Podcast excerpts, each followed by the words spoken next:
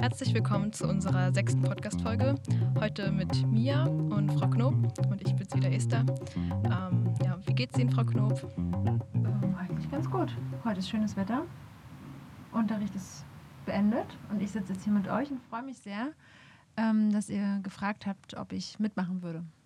Ja, also wir freuen uns, dass Sie bereit sind mitzumachen. Ich glaube, für Sie Lehrer ist das ja doch nochmal eine ungewohntere Situation, da wir jetzt Ihnen Fragen stellen und nicht Sie uns die Fragen stellen. Und Sie wissen ja auch nicht, was für Fragen kommen. Deshalb denke ich, dass die meisten doch schon ein bisschen aufgeregt sind. Ja, das bin ich natürlich auch. Also darüber hinaus bin ich auch aufgeregt. Aber ich freue mich auch in erster Linie überhaupt, also wenn ich das jetzt mal hier so sagen darf, über euer Projekt, ähm, dass das so eine Form angenommen hat, euer Social Media Team. Und da wollte ich euch sowieso nochmal für loben. Also da bin ich richtig beglückt äh, über ja. die Schülerschaft sozusagen. Ja, also mir macht es persönlich auch super, super viel Spaß, da, daran zu arbeiten und das halt alles so zu entwickeln. Ich höre auch halt total gerne Podcasts, deshalb ja, finde ich das total spaßig und auch total spannend, was man halt so Neues erfährt über die Lehrer, da man ja zu manchen kennt man, kennt man ja gar nicht so und dann hat man ja auch nicht so, also weiß man nicht so viel über sie und lernt halt einfach super viel Neues kennen und die Schulgemeinschaft kann dadurch ja auch gestärkt werden. Ich finde es auch gut, dass dadurch die Schüler halt einen besseren Bezug zu den Lehrern finden, weil die, da wird man ja trotzdem nochmal auf einer persönlicheren Ebene halt mit dem bekannt gemacht und dann wirkt der Lehrer nicht so wie so eine fremde Person, die einfach vor dir steht, sondern man mhm. kann da wirklich ein bisschen mehr auch die als Mensch wahrnehmen und nicht nur als der Lehrer, der mir Hausaufgaben gibt. Ah, du sprichst mir aus der Seele. ja, genau. Ja, und wollen Sie am Anfang kurz erläutern, wie es überhaupt dazu kam, dass Sie Lehrerin geworden sind und dass Sie sich dann für die, also vielleicht wollen Sie erstmal ganz kurz am Anfang sich vorstellen, ähm, was Sie unterrichten, ob Sie noch irgendwelche Funktionen haben oder ob Sie vielleicht eine Klasse haben, irgendwie sowas. Ja, also ich ähm, unterrichte hier an der Schule seit 2012 Deutsch und Geschichte und auch Politik. Und ich ähm, bin auch Sprachbildungskoordinatorin, aber muss zugeben, dass ich das Amt in letzter Zeit mh, mm, ja, stärker vernachlässigt habe und dass aber Frau Ma gute Arbeit macht. Und ähm, ja, genau. Was kann man sich unter dem Amt vorstellen? Also Sprachbildungskoordinatoren sind dazu da, dass an der Schule der super wichtige Bereich der Sprachbildung gestärkt wird. Und zwar nicht nur im Fach Deutsch oder in den Fremdsprachen, sondern fachübergreifend. Also es geht halt darum, dass ähm, die Lehrer zum Beispiel dafür sensibilisiert werden, dass nicht alle Schüler an unserer Schule Muttersprachler sind und ähm, ja mit anderen Voraussetzungen einfach hierher kommen oder auch selbst das Deutsch Muttersprachler unterschiedliche Voraussetzungen haben, ihr, ihre Sprache, ihr Werkzeug zu benutzen und ähm, das merkt man zum Beispiel schon in Aufgabenstellungen, in Mathematik, äh, Sachaufgaben. Die sind oftmals so formuliert, dass nicht jeder sie versteht. Und darum geht es zum Beispiel, dass man ähm, die Schüler, äh, Quatsch, die Lehrer darauf aufmerksam macht, sprachsensibel macht. Ähm, oder dass man auch in Chemie Formulierungshilfen hat, um, weiß ich, ein Experiment zum Beispiel zu beschreiben.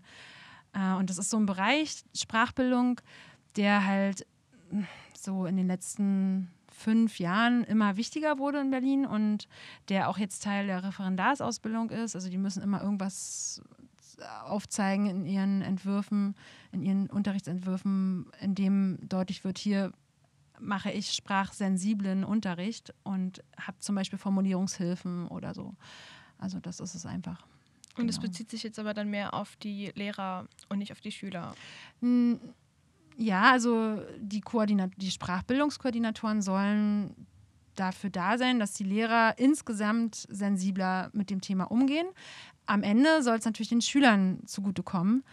Und ähm, es ist schon alleine sowas wie, ähm, ja, in was für einer, in was für einem Lekt sprechen wir, ja? Sprechen wir jetzt in der Jugendsprache, in der Umgangssprache oder wenden wir Bildungssprache an, wie spricht man mit einem Lehrer, wie spricht man mit einem Vorgesetzten, in welcher Situation befindet man sich mit dem Lehrer, ist man in einer Unterrichtssituation, da verwendet man natürlich eher ähm, Bildungssprache. Ähm, und der Lehrer natürlich sollte das auch tun, aber es gibt ja auch noch andere Situationen, zum Beispiel die, in der wir auch nur Menschen sind. Und da darf auch mal ein Berliner äh, ein Lehrer-Berlinern. Ähm, aber es sollte natürlich trennscharf sein ne? und auch darum geht es, also dass man den Schülern zum Beispiel auch das mitgibt, ähm, ja, es gibt unterschiedliche Sprachen, ja, unterschiedliche Formen des Deutschen und das kann man auch in Chemie oder in Mathematik mal thematisieren, ja. Also wann ist es okay, ähm, dialektal zu sprechen oder sogar in einer Fremdsprache, wenn, wenn man jetzt in einer Gruppenarbeit ist und so und man hat, weiß ich, den gleichen russischen Hintergrund beispielsweise, dann kann man das auch, kann man sich auch eine Aufgabe mal so erklären. Aber wichtig ist in einer Arbeit, äh, in, einer, in einer Präsentationsphase ist ganz klar die Bildungssprache, das Hochdeutsche, die Sprache, in der das vorgetragen werden sollte. Ja. Wir hatten auch mal in Chemie so eine Aufgabe, da sollten wir dann halt bestimmte Themen haben wir in Gruppenarbeiten erarbeitet und dann haben wir so einen Zettel gezogen, ob wir das halt jetzt ähm, Kind vorstellen, halt Gleichaltrigen oder halt so einem wissenschaftlichen Beirat zu dem Thema. Genau. Und dass wir dann daran halt geübt haben, ja, unsere Wortwahl auch anzupassen. Ähm, da es halt auch zum Beispiel im Abiturjahr halt vorkommen kann, dass man halt ja irgendwie so ein, halt entweder so einen Schülerbrief oder sowas mhm. für die Schülerzeitung schreiben soll oder dann halt für so einen wissenschaftlichen Beirat und dass man da halt dann ja, die Sprache anpasst und genau, dass das die Leute es auch verstehen. Das ist eben Sprachbewusstsein im Grunde, ne? Also ja, es gibt eben nicht nur das eine Deutsche, sondern ganz viele unterschiedliche Formen und eben auch Situationen, in der die jeweils angewandt, angewandt werden. Und wie würden Sie das beschreiben? Wie setzen Sie das in Ihrem eigenen Unterricht um? Also in meinem eigenen Unterricht gebe ich gerne Formulierungshilfen. Ähm, also dass ich dann zum Beispiel je nach Aufgabenformat ähm, den Schülern eigene, also oder ja, zusammengestellte Formulierungshilfen gebe, wie man zum Beispiel, jetzt aktuell habe ich es gerade gemacht in der 9. Klasse, wie kann man ein Argument einleiten, wie kann man aufzeigen, dass ein Argument jetzt besonders wichtig ist, ähm, wie schaffe ich es, Argumente zu, miteinander zu verknüpfen, ähm, wie leite ich ein Beispiel einen Beleg ein, also Formulierungshilfen sind eine wichtige Sache. Dann äh, zum Beispiel auch ist mir auch immer wichtig, dass mit Fachbegriffen gearbeitet wird. Und man kann auch eine Liste von Fachbegriffen beispielsweise reingeben und sagen, die müssen vorkommen. Damit stelle ich ja auch sicher, dass ähm, inhaltlich am Thema gearbeitet wird. Ähm, ansonsten thematisiere ich auch immer sehr gerne eben gerade diesen Aspekt Bildungssprache, Umgangssprache. Also wann spreche ich wie? Ja? Bin ich jetzt einfach in einer Präsentationssituation, in der ich ähm, ja, Hochdeutsch sprechen muss, Fachsprache verwenden sollte oder ja, bin ich in einer etwas informelleren Situation, wo ich auch einfach mal Berlinern kann, weil mir gerade, also ja, weil mir emotional gerade danach ist oder weil ich das jetzt irgendwie gerade authentischer finde, ähm, so zu sprechen. Ja, und dass man das auch mal thematisiert und das ist eben total wichtig. Und klar, in meinen Fächern Deutsch, da ist Sprache äh, irgendwie, also da ist Sprache eben irgendwie das Thema, mit dem ich arbeite, aber das muss es halt nicht nur in Bezug auf Deutsch sein, sondern es könnte es eben auch in Politik sein. Da kann ich auch Fachbegriffe reingeben, da kann ich auch Formulierungshilfen reingeben, um zu zeigen oder den Schülern einen guten Ausdruck mit an die Hand zu geben, wenn sie zum Beispiel eine Statistik beschreiben sollen und auswerten sollen. Ja, genau.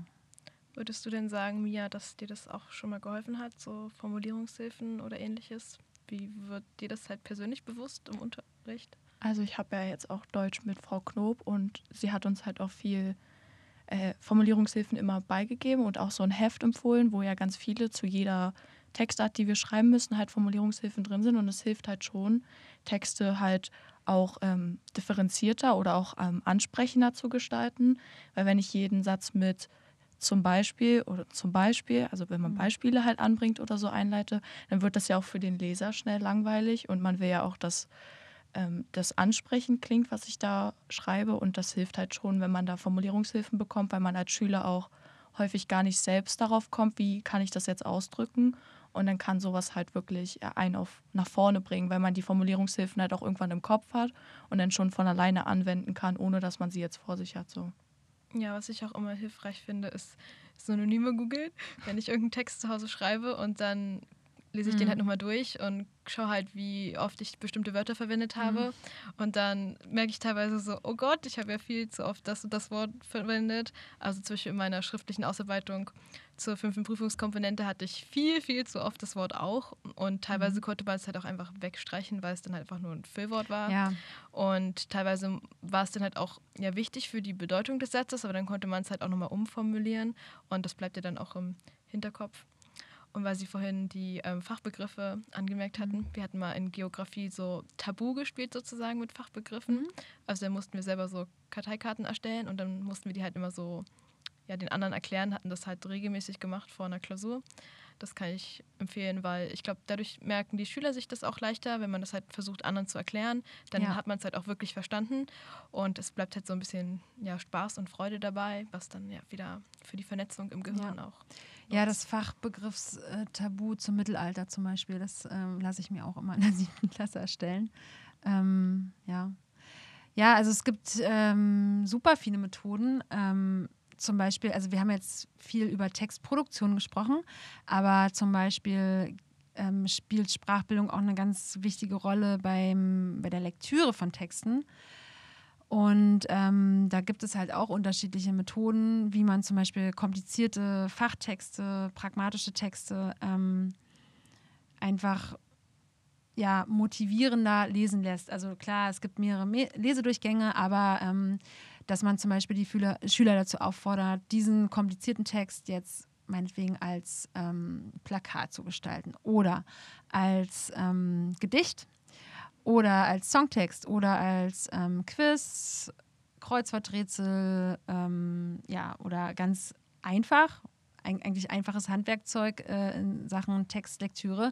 Teile den Text in sinnvolle Sinnabschnitte und gebe jedem einzelnen Abschnitt einen eigenen, eine eigene Überschrift. Ähm, das klingt so einfach, ist aber total effektiv, weil man dadurch sich überhaupt erst im Text zurechtfindet, was ja dann zum Beispiel bei einer Analyse wichtig ist, wenn man diesen Text analysieren soll, je nach Aufgabenstellung. Also ja, es gibt da viele Möglichkeiten, ähm, aber ich muss auch zugeben, ähm, dass ich merke, dass man mehr Hilfestellung in der Hinsicht geben könnte. Und manchmal ist es halt einfach dann so ein ja, Zeitproblem, das ähm, immer auch zu bedenken und das wirklich immer mitzudenken ähm, und dann immer irgendwie dann noch so eine sprachsensible Alternative in der Tasche zu haben oder so. Also das muss ich zugeben, das kann ich auch nicht immer umsetzen. Das ist einfach ein, auch ein Zeitfaktor. Ne? Ähm, oder jetzt im digitalen Lernen. Also ich weiß, dass Frau Ma Fortbildung, glaube ich, angeboten hat zu dem Thema wie sprachsensibler Unterricht auch im, Dis im Distanzlernen funktionieren kann. Ähm, aber ehrlich gesagt hatte ich noch nicht die Zeit, mich wirklich damit auseinanderzusetzen. Ähm, obwohl es eine super wichtige Frage ist, weil natürlich, äh, also das ist wahrscheinlich jetzt sogar noch viel wichtiger, gerade für deutsche Muttersprachler oder für Schüler, die Schwierigkeiten haben, komplexe Texte zu verstehen. Die sind ja total alleine gelassen im Grunde. Und ähm, ne, wenn man sagt, ja, lies den Text äh, im Buch auf Seite so und so, ne, wenn man das einfach als Aufgabe gibt, im Lernraum beispielsweise. Und ähm, da bin ich auch nicht immer dann dabei, das mit zu bedenken, oder oh, sollte ich vielleicht nochmal eine Begriffserklärung hin hinterher schieben oder gibt es vielleicht noch eine bessere Aufgabenstellung für den Schüler, um den Text zu, zu erfassen, ja, also da muss ich auch einfach ehrlicherweise sagen, ich kann, also ich denke es nicht immer mit, diese sprachsensiblen Aspekte. Obwohl ja, es total hilfreich wäre. Ich denke, dass halt ja auch schon ja, einzelne Schritte effektiv sein können, da man das ja dann ja auch halt ja sozusagen auf andere Aspekte anwenden kann und dann das, was man gelernt hat, übertragen kann auf das andere.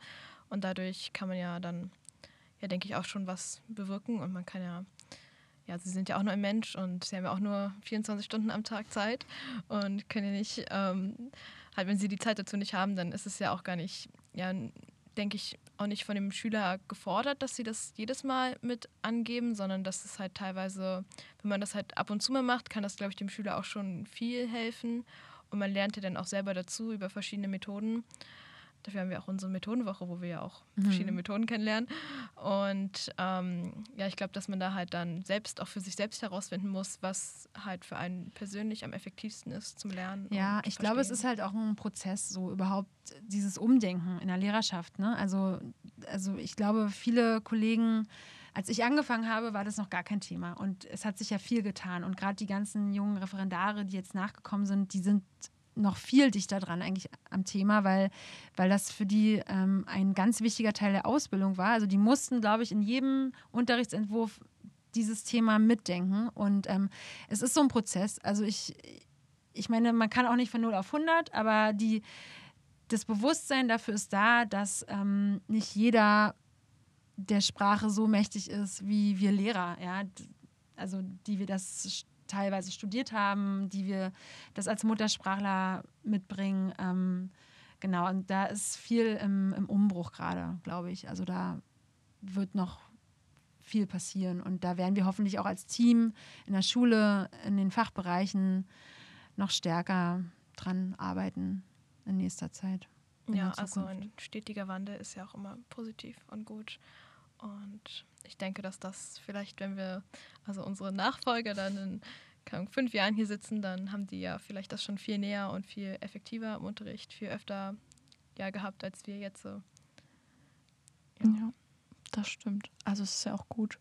Man kann sich ja immer noch verbessern und ich denke, dass es aber schon wichtig ist, dass die Lehrer das im Kopf behalten jetzt schon, dass da dieses Bewusstsein halt generell geschaffen wurde. Und dann kann man ja zusammen auch sehr viel erreichen und sich weiterentwickeln. Weil Ja. jeder Mensch lernt jeden Tag was Neues dazu und auch Lehrer. Hm. Was würden Sie denn sagen, ähm, ist das ja, Wichtigste, was Sie von Schülern gelernt haben? Das Wichtigste, was ich von Schülern gelernt habe.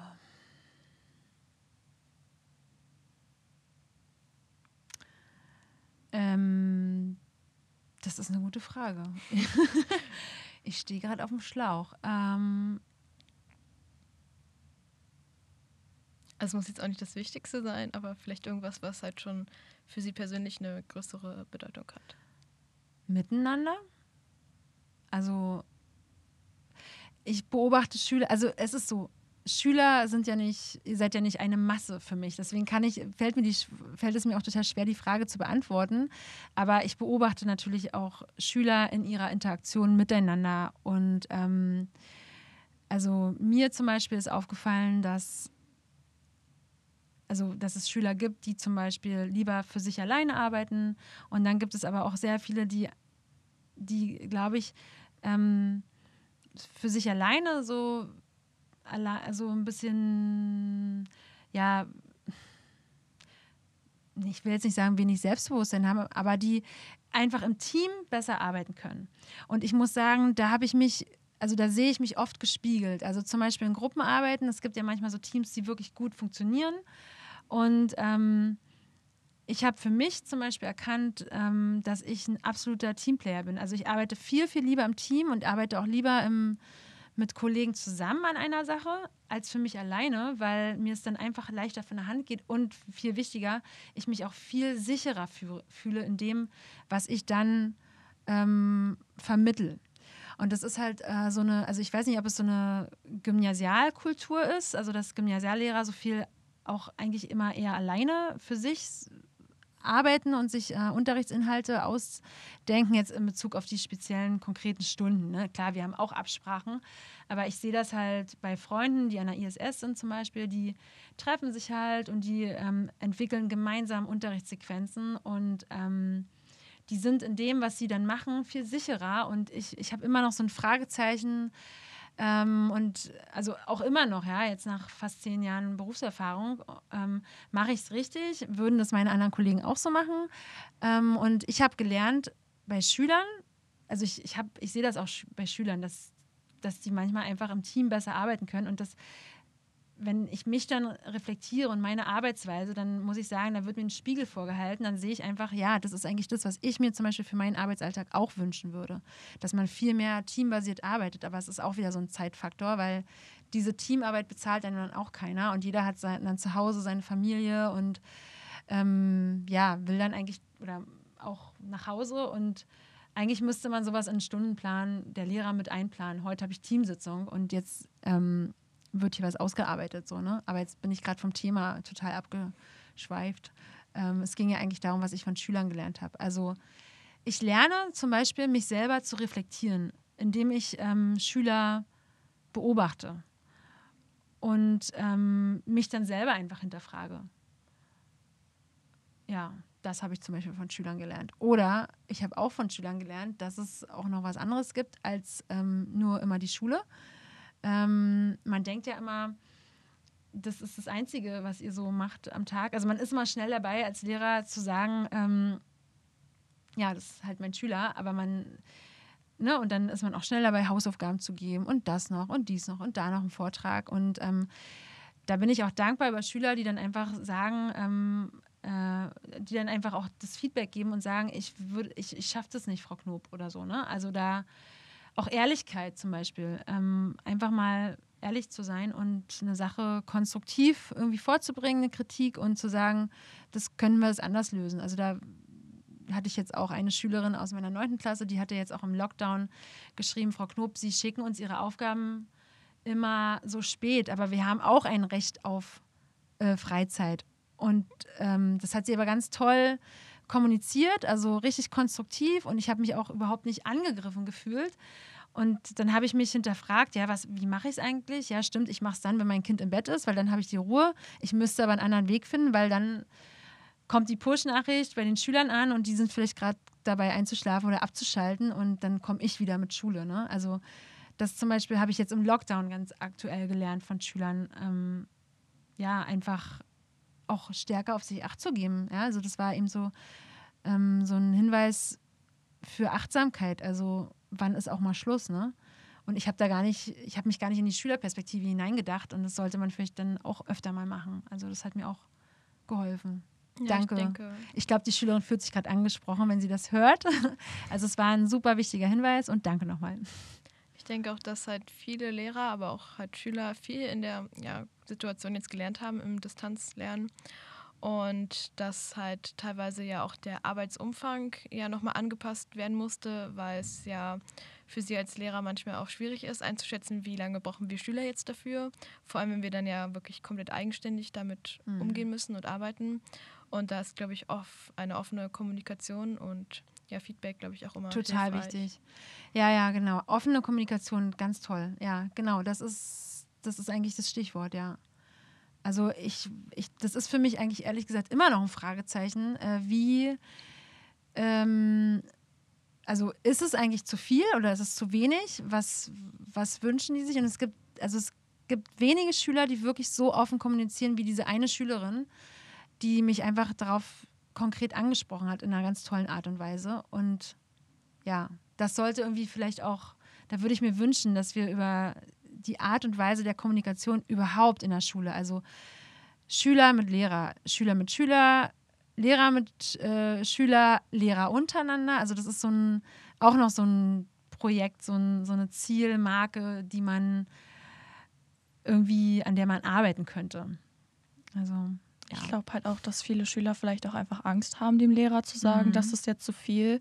Vielleicht, dass sie dann so leistungsschwächer rüberkommen. Mhm. So, ich schaffe das nicht, aber der Rest des Kurses oder der Klasse scheint es ja zu schaffen. Und vielleicht sich da auch dann eher selbst Vorwürfe machen, wenn sie denken, es ist zu viel, anstatt dem Lehrer. Also nicht, dass das mhm. Pensum zu viel ist, sondern dass sie quasi einfach zu langsam arbeiten oder nicht äh, äh genau genug. Und dass, dass das halt, sie selber sich das dann einreden. Ja, ne? genau. Ich bin nicht gut genug.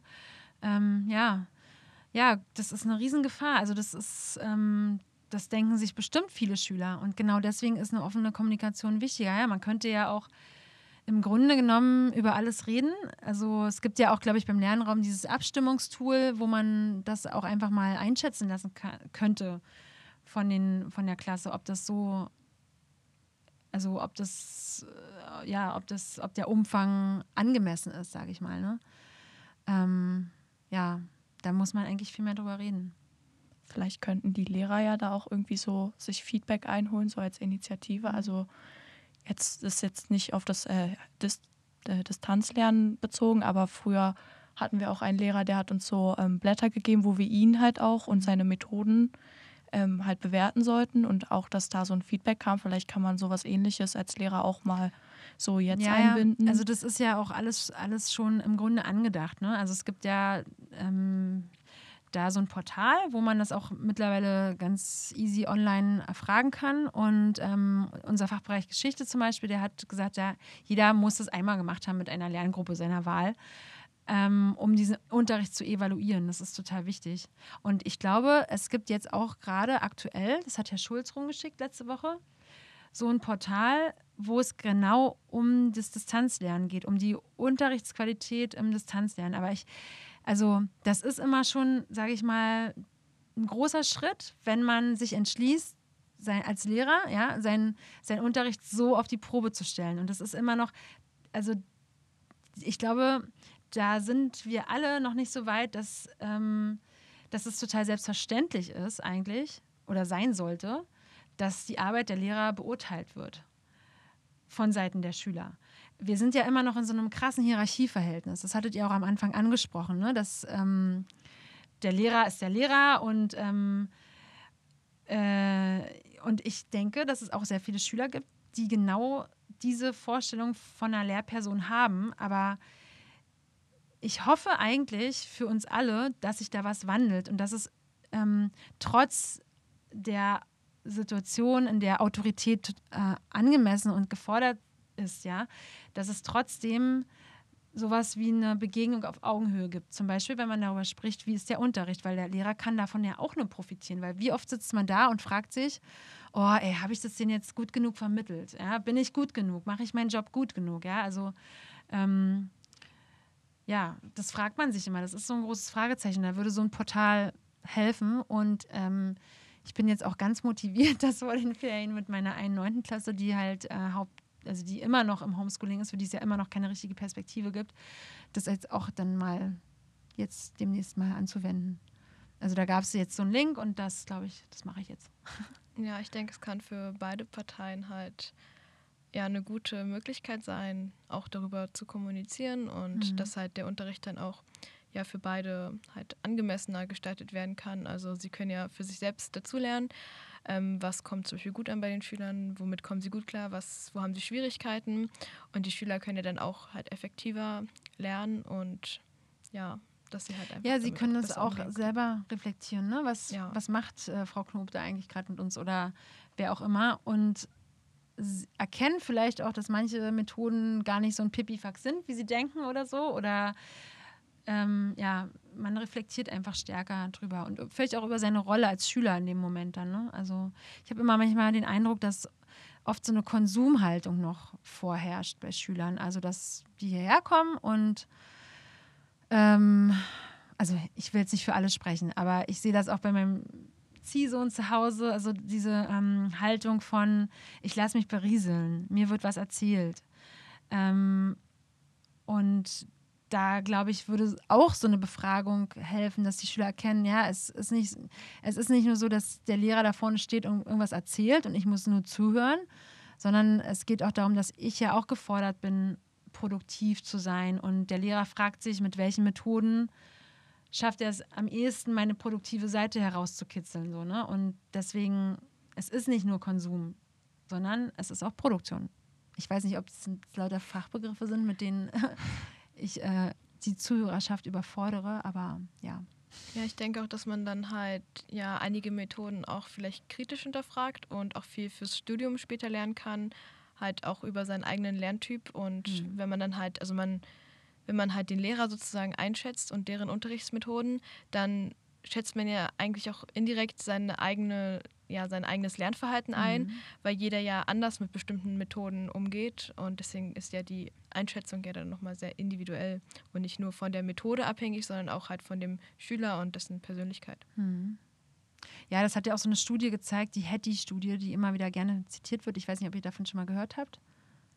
Nee, ich glaube nicht davon. Also, also nicht es gibt ja Namen. super viele Methoden, wie man Unterricht gestaltet. Ja, also sagen wir jetzt mal Frontalunterricht als das eine Extrem und total offener Projektunterricht als das andere Extrem und dazwischen ist ja eine riesen Bandbreite von Methoden.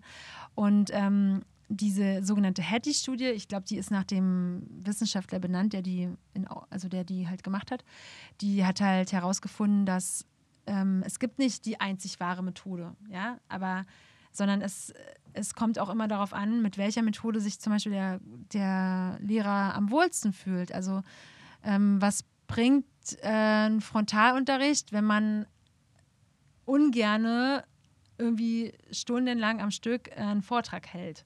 Also ich könnte es nicht. Es ist nicht meine Methode. Aber es, und, und deswegen könnte ich sie auch niemals authentisch rüberbringen. Aber es gibt sicherlich Kollegen, die das können und ähm, die, ihre, die damit ihre Schüler erreichen. Und ähm, genau, und diese Hattie-Studie hat halt herausgefunden, dass die Methodenvielfalt auf jeden Fall ihre Berechtigung hat und dass jeder Kollege irgendwie sein, seins finden muss. Und deswegen ist ja auch nicht jeder Unterricht gleich, das wisst ihr ja selber. Ne? Jeder Kollege hat sein Steckenpferd und ähm, ja, genau. Jetzt haben wir ja viel so über Ihren Unterricht und so geredet, aber was uns jetzt auch interessieren würde, Sie sind ja auch Mutter und wie vereinbaren Sie das so? Also Lehrer ist ja ein sehr zeitumfangreicher Beruf. Man muss ja auch viel zu Hause noch vorbereiten, nachbereiten, was den Unterricht angeht. Und wie vereinbaren Sie so dieses Berufsleben und dieses Leben als Mutter?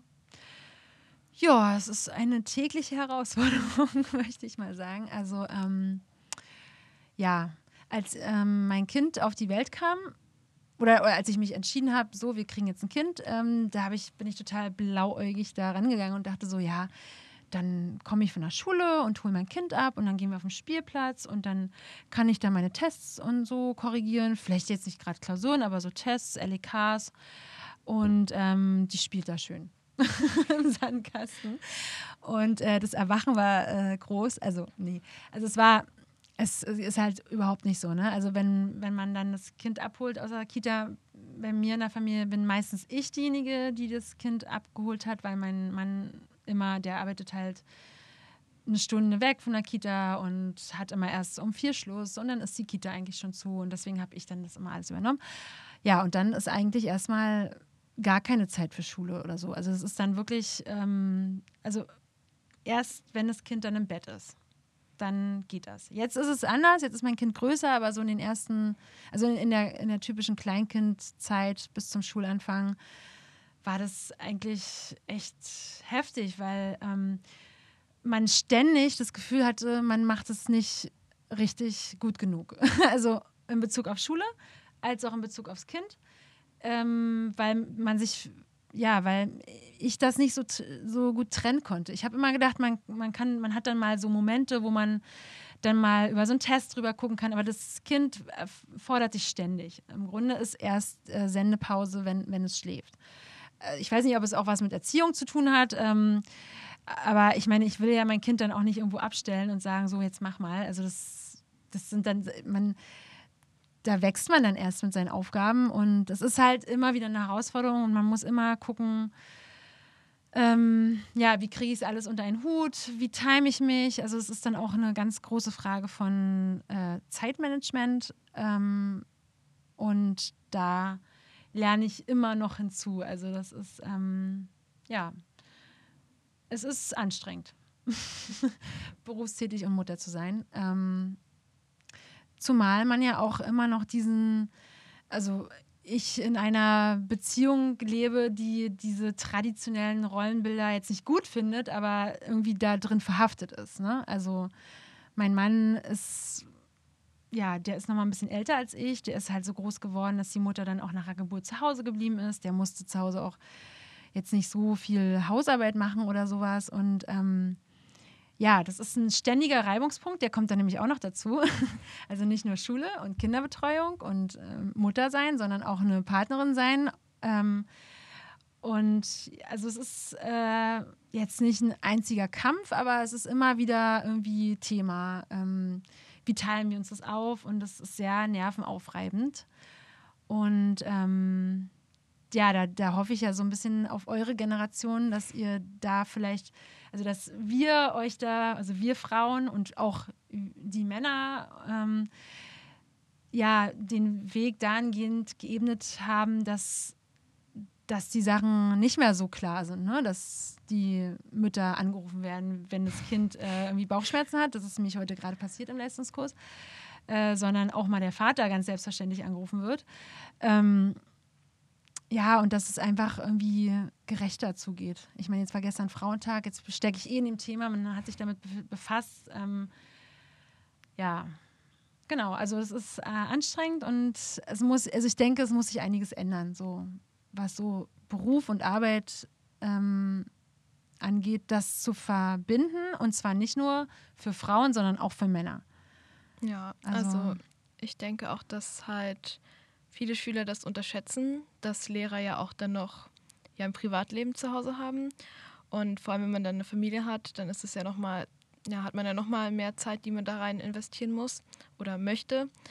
Äh, und dass es aber halt nicht nur jetzt bei einer ja, berufstätigen Mutter so ist, sondern auch bei halt einem berufstätigen Vater. Es kommt ja auch immer auf die Familienkonstellation drauf an oder ja, in welchen Berufen die Personen mhm. arbeiten. Das hat ja auch nochmal ja, einen Einfluss darauf, wie viel Zeit man halt da rein investieren muss oder ja, wie halt abrufbar man sein muss. Also wenn man jetzt so irgendwie ein Arzt im Krankenhaus ist oder so und dann kann es ja auch mal irgendwie eher sein, dass man halt irgendwo zu einer ja, spontaneren Zeit halt zugerufen wird, als wenn man jetzt so einen Beruf hat, wo man jedes Mal nur von 8 bis ja, 16 ja, Uhr oder so. Also mein Mann ist Arzt im Krankenhaus und der hat aber eigentlich, also wenn der geht, dann ist, hat er auch Feierabend, ne? Ja. Außer er hat jetzt einen Dienst, ähm, wo, er an, wo er gerufen wird, aber das, ähm, ja, das, also entweder hat er einen Nachtdienst und ist dort, es gibt auch noch so Rufdienste, wo man dann tatsächlich, wie du es gerade geschildert hast, angerufen wird und dann dahin fahren muss. Aber der kennt das nämlich zum Beispiel gar nicht eigentlich, dass man nach Hause kommt und eigentlich noch so einen Berg Arbeit hat wenn der sein Krankenhaus verlässt, dann ist auch ähm, Schicht im Schacht sozusagen. Ne? Und äh, bei mir ist es immer, oder bei, das ist nicht nur bei mir so, sondern bei den meisten Lehrern so, dass sie halt ganz viel mit nach Hause nehmen.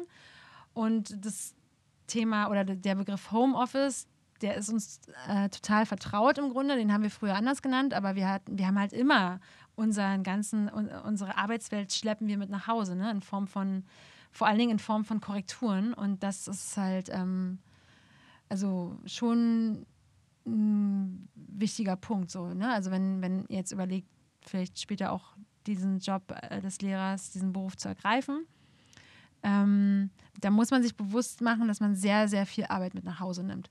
Und zwar nicht nur in Form von Korrekturen, sondern auch so. Ne? Also man äh, rekapituliert seinen Unterricht und denkt sich so, oh, was habe ich da eigentlich gemacht? Oder äh, dann irgendwelche Themen auf dem Schulflur mit Kollegen und so, ne? Ähm, ja, aber es ist, gut, es ist jetzt nicht lehrerbedingt so, man nimmt so auch viel Gedanken mit nach Hause von seinem Job, denke ich mal schon. Aber bei uns ist es, glaube ich, schon noch ein Stück weit mehr so. Ja, das, also ich wollte ja auch sagen, dass halt, ähm, dass halt diese, diese Arbeit dahinter von vielen Schülern ja nicht erkannt wird, vor allem wenn sie halt noch etwas jünger sind und sich damit nicht so auseinandersetzen dass halt ja Lehrer noch total viel zu Hause machen und oft wird es ja teilweise in der Gesellschaft so abgestempelt.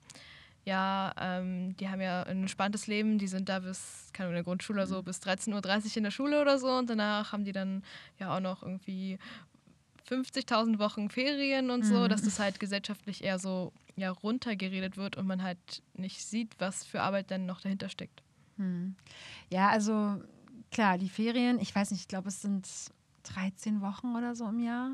Ich meine, ein normaler Arbeitnehmer hat im Jahr äh, drei Wochen, glaube ich, so ungefähr. Ne? Oder bis drei oder vier Wochen kommt auch immer darauf an, ob man voll arbeitet oder nicht. Und auf jeden Fall, wir haben halt, ich glaube, es sind 13. Ich habe das mal irgendwann ausgerechnet. Ja, es sind, glaube ich, 13. Ich habe gerade nachgezählt. Ja, okay. Und ähm, klingt erstmal super viel und ich muss sagen, die sechs Wochen Sommerferien, also die sind auch, die nimmt mir auch keiner. Da, da, da kann man so frei, also da ist man einfach losgelöst, sage ich mal, ja, von Schule. Klar, man denkt drüber nach, wie gestalte ich meinen mein Kurs, was mache ich vielleicht mal für ein Projekt oder so, aber man ist, man hat Zeit, über sowas nachzudenken und das ist super angenehm. Also diese sechs Wochen sind toll und die sind auch, ich glaube, die sind auch wirklich herausragend. Aber in allen anderen Fällen hat man meistens irgendwas zu tun eine Klassenarbeit liegen, fünfte PKs, PK-Ausarbeitungen lesen. Ähm, also genau. Die Ferien sind nicht, sind eigentlich meistens auch mit Arbeit verknüpft. Also es ist auch keine Freizeit oder so in dem Sinne. Außer die Sommerferien. Also da gebe ich zu, da glaube ich wirklich, dass, ja, dass wir da mehr von haben, dann sozusagen, diese sechs Wochen, ne? Sommerferien. Das ist ja Wahnsinn. Und ähm, da bin ich auch sehr froh drüber. Die braucht man dann auch. ähm, ja, genau. Wie sind wir jetzt darauf gekommen?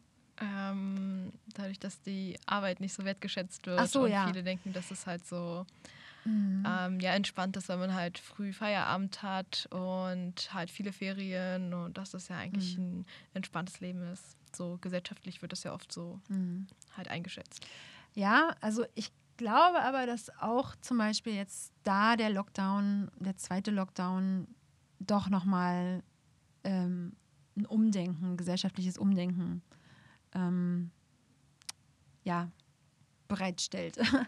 Also das wird sicherlich nochmal thematisiert und ähm, wird ja auch schon, also das kann man, kann man ja auch lesen irgendwie auf den Nachrichtenportalen, dass die, Belast die Arbeitsbelastung oder die Arbeitsweise der Lehrer, dass die sich halt extrem verändert hat und das jetzt durch, durch dieses Homeoffice äh, oder Homeschooling und da wird auch dieser Lehrerberuf nochmal ganz neu gesehen, glaube ich. Also Ja, das denke ich auch. ja, da kann ich dem Lockdown auch was Gutes abgewinnen. Ich kann dem dieser ganzen Corona-Krise sowieso, also ich finde die super ätzend, aber ich kann ihr auch viel abgewinnen. Wie, wie meinen Sie das? Würden Sie das nochmal irgendwie erläutern? Ähm, naja, ich finde, also ich habe ich hab dieses Gespräch heute erst ähm, mit einem Kollegen gehabt. Als meine Tochter auf die Welt kam, dachte ich so, hm, was äh, habe ich eigentlich für krasse gesellschaftliche Umwälzungen erlebt? So, ne? meine, meine Eltern haben den Mauerbau als Kind und den Mauerfall erlebt. Die haben erlebt, wie man von dem einen politischen System ins andere politische System äh, kommt. Meine Großeltern haben den Zweiten Weltkrieg erlebt. Meine Opa war in Kriegsgefangenschaft. Ähm, so, so eine Sachen. Was, was habe ich eigentlich erlebt? Ich habe halt den 11. September erlebt und ansonsten hatte ich ein total sorgenfreies Leben und auch das war ja total weit weg, ne? Und jetzt, und äh, ja, viele in meiner Generation sind ja einfach so groß geworden. Wir mussten uns jetzt nicht so eine riesigen Sorgen machen. Ähm, und diese Pandemie hat, also klar, wir müssen, müssten uns eigentlich viel mehr Sorgen machen bezüglich der Kri Klimakrise, aber auch die ist so weit weg. Und aber auch da hat irgendwie dieser, diese Pandemie irgendwie, irgendwas hat die in mir ausgelöst. Also so, so eine Ehrfurcht auch vor der Natur. Das ist zum Beispiel, das finde ich zum Beispiel total positiv. Ja. Oder ähm, ach so, schon so kleine Sachen, wie zum Beispiel, dass ähm, so alte Freundschaften plötzlich wieder ähm, durch den Lockdown komischerweise äh, wieder auferstanden sind sozusagen. Ne? Ähm, also Frau Guske und ich zum Beispiel, wir waren, waren ja in der Schule schon ähm, sozusagen ein Team. Also wir ähm, waren echt beste Freundinnen gewesen und das hat dann aber so durchs Studium und Familiengründung, sie hat viel früher angefangen, eine Familie zu gründen, so irgendwie haben sich so die Wege so etwas getrennt, jetzt nicht total getrennt. Und dann sind wir zufälligerweise an der Schule wieder zusammengekommen. Und aber auch hier arbeiten wir jetzt seit zehn Jahren oder neun Jahren, glaube ich, zusammen. Aber erst durch die Corona-Krise sind wir wieder so in Kontakt gekommen, weil wir uns dann viel mehr ausgetauscht haben. Und wenn, als man sich dann auch wieder treffen konnte, haben wir uns getroffen bei denen. Und ähm, es war irgendwie, da hat mir die Corona-Krise auch was gebracht. Oder ja, als Familie also ich weiß, ich, ich kann da nicht für alle Familien sprechen, aber meine Familie ist auf jeden Fall zusammengewachsen irgendwie so. Ähm, wir haben stärker gelernt, aufeinander Acht zu geben. Ähm, ja, oder was mir ganz persönlich die Corona-Krise auch gebracht hat, ist, dass ich ähm, ganz viel Fahrrad fahre. Also das hätte ich niemals gedacht, dass ich das schaffe, den ganzen Weg von meinem Zuhause bisher, also es ist die komplette Linie 194 im Übrigen, ähm, die fahre ich mit dem Fahrrad jetzt eigentlich immer täglich, wenn es die Zeit äh, das erlaubt. Und jetzt gerade geht es ja, weil eben ähm, ja jetzt nur die Zwölften da sind. Und ähm, ja, also so eine Sachen, so Kleinigkeiten auch.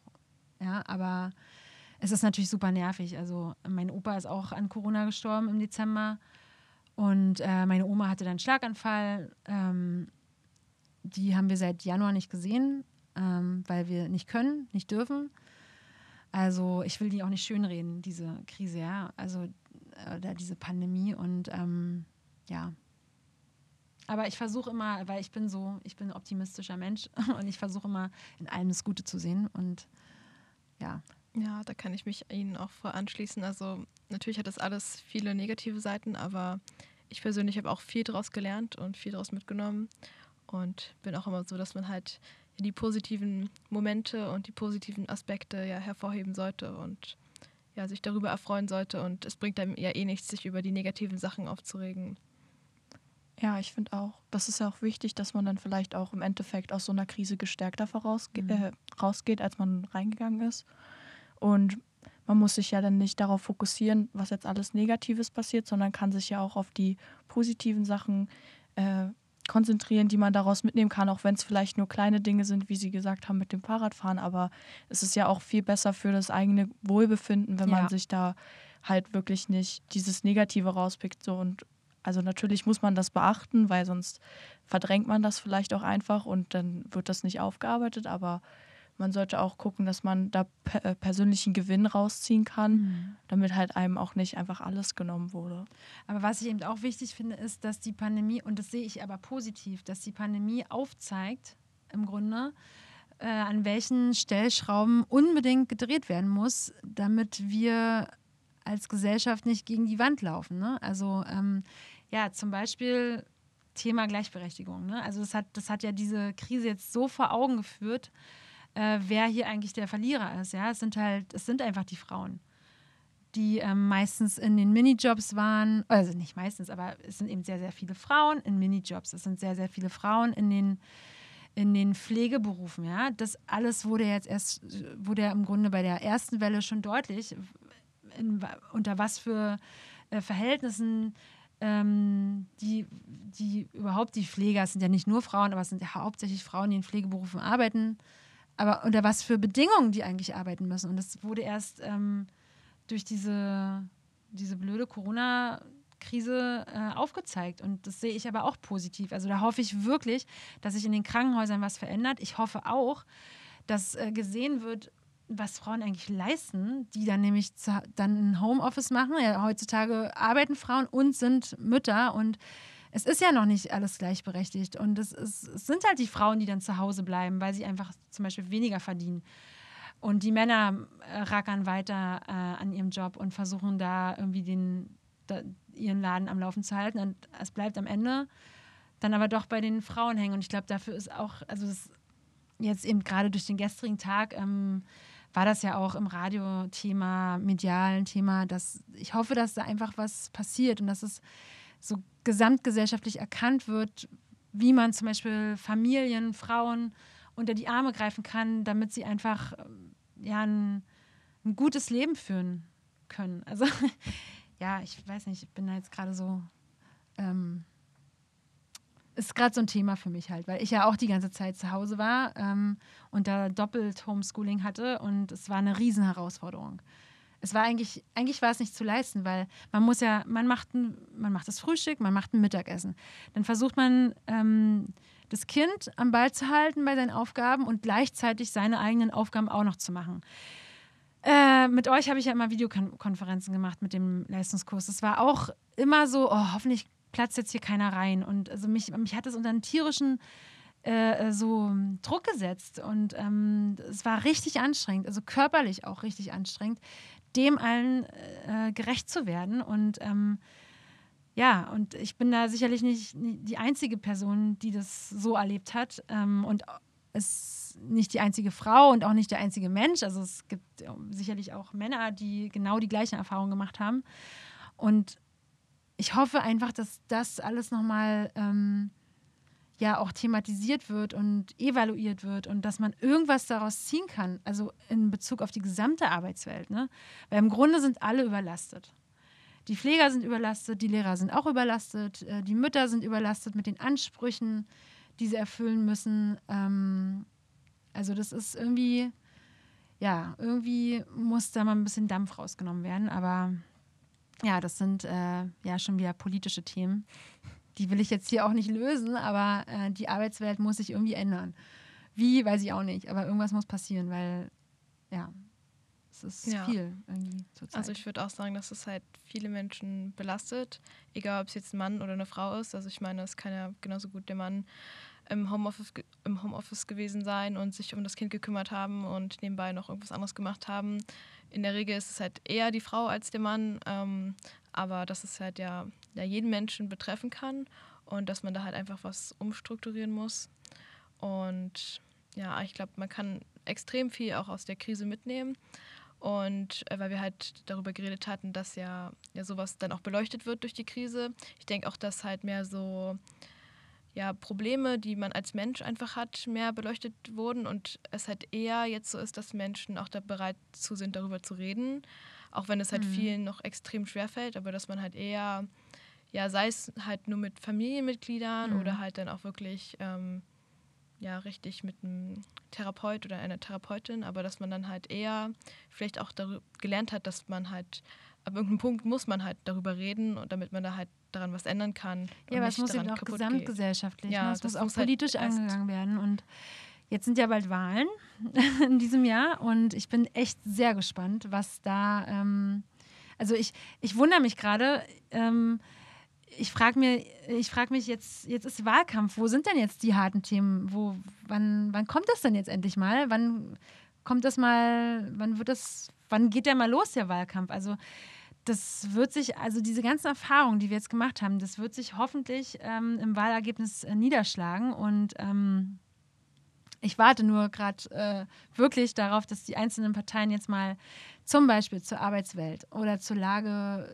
der Familien, ja, einfach mal Stellung nehmen und auch mal, ja, mal äh, Positionen beziehen und, und irgendwie Vorschläge bringen, nach denen ich dann wählen kann, beispielsweise. Ne? Also die heiße Phase ist noch nicht, aber es könnte jetzt mal losgehen, irgendwie, dass man da mehr ähm, von hört. Man hört immer nur viel von, wann wird der Lockdown äh, beendet, äh, aber die Themen, die uns nach dieser Krise, wenn wir dann irgendwann alle geimpft sind oder der Großteil der Bevölkerung geimpft ist, diese Themen, die müssen jetzt mal angesprochen werden. Und da hoffe ich echt, dass da was kommt. Also ich bin sehr gespannt. Ja, also ich kann Ähm. leider noch nicht wählen, aber ich bin auch gespannt.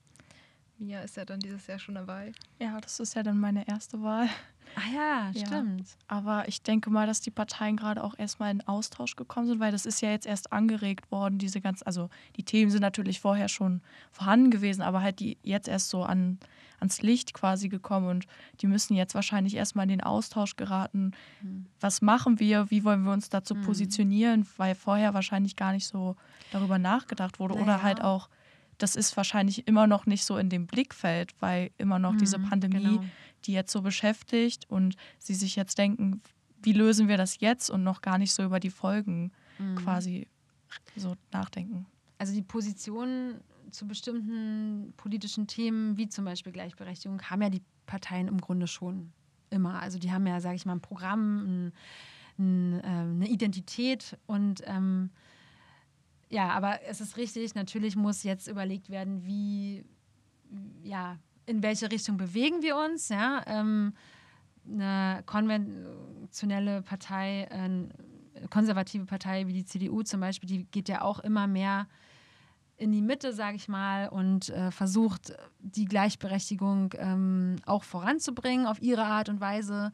Ähm, die haben erkannt, dass sie da nicht die alten äh, Rollenbilder beibehalten können. Das haben sie schon lange erkannt. Aber jetzt ist halt die Frage, wie weit gehen sie? Und dann frage ich mich, ja, welche Partei, ne, die vielleicht auf der anderen Seite steht, ähm, was haben die für Lösungen? Und ich bin echt gespannt, was da kommt. Also ich freue mich schon richtig.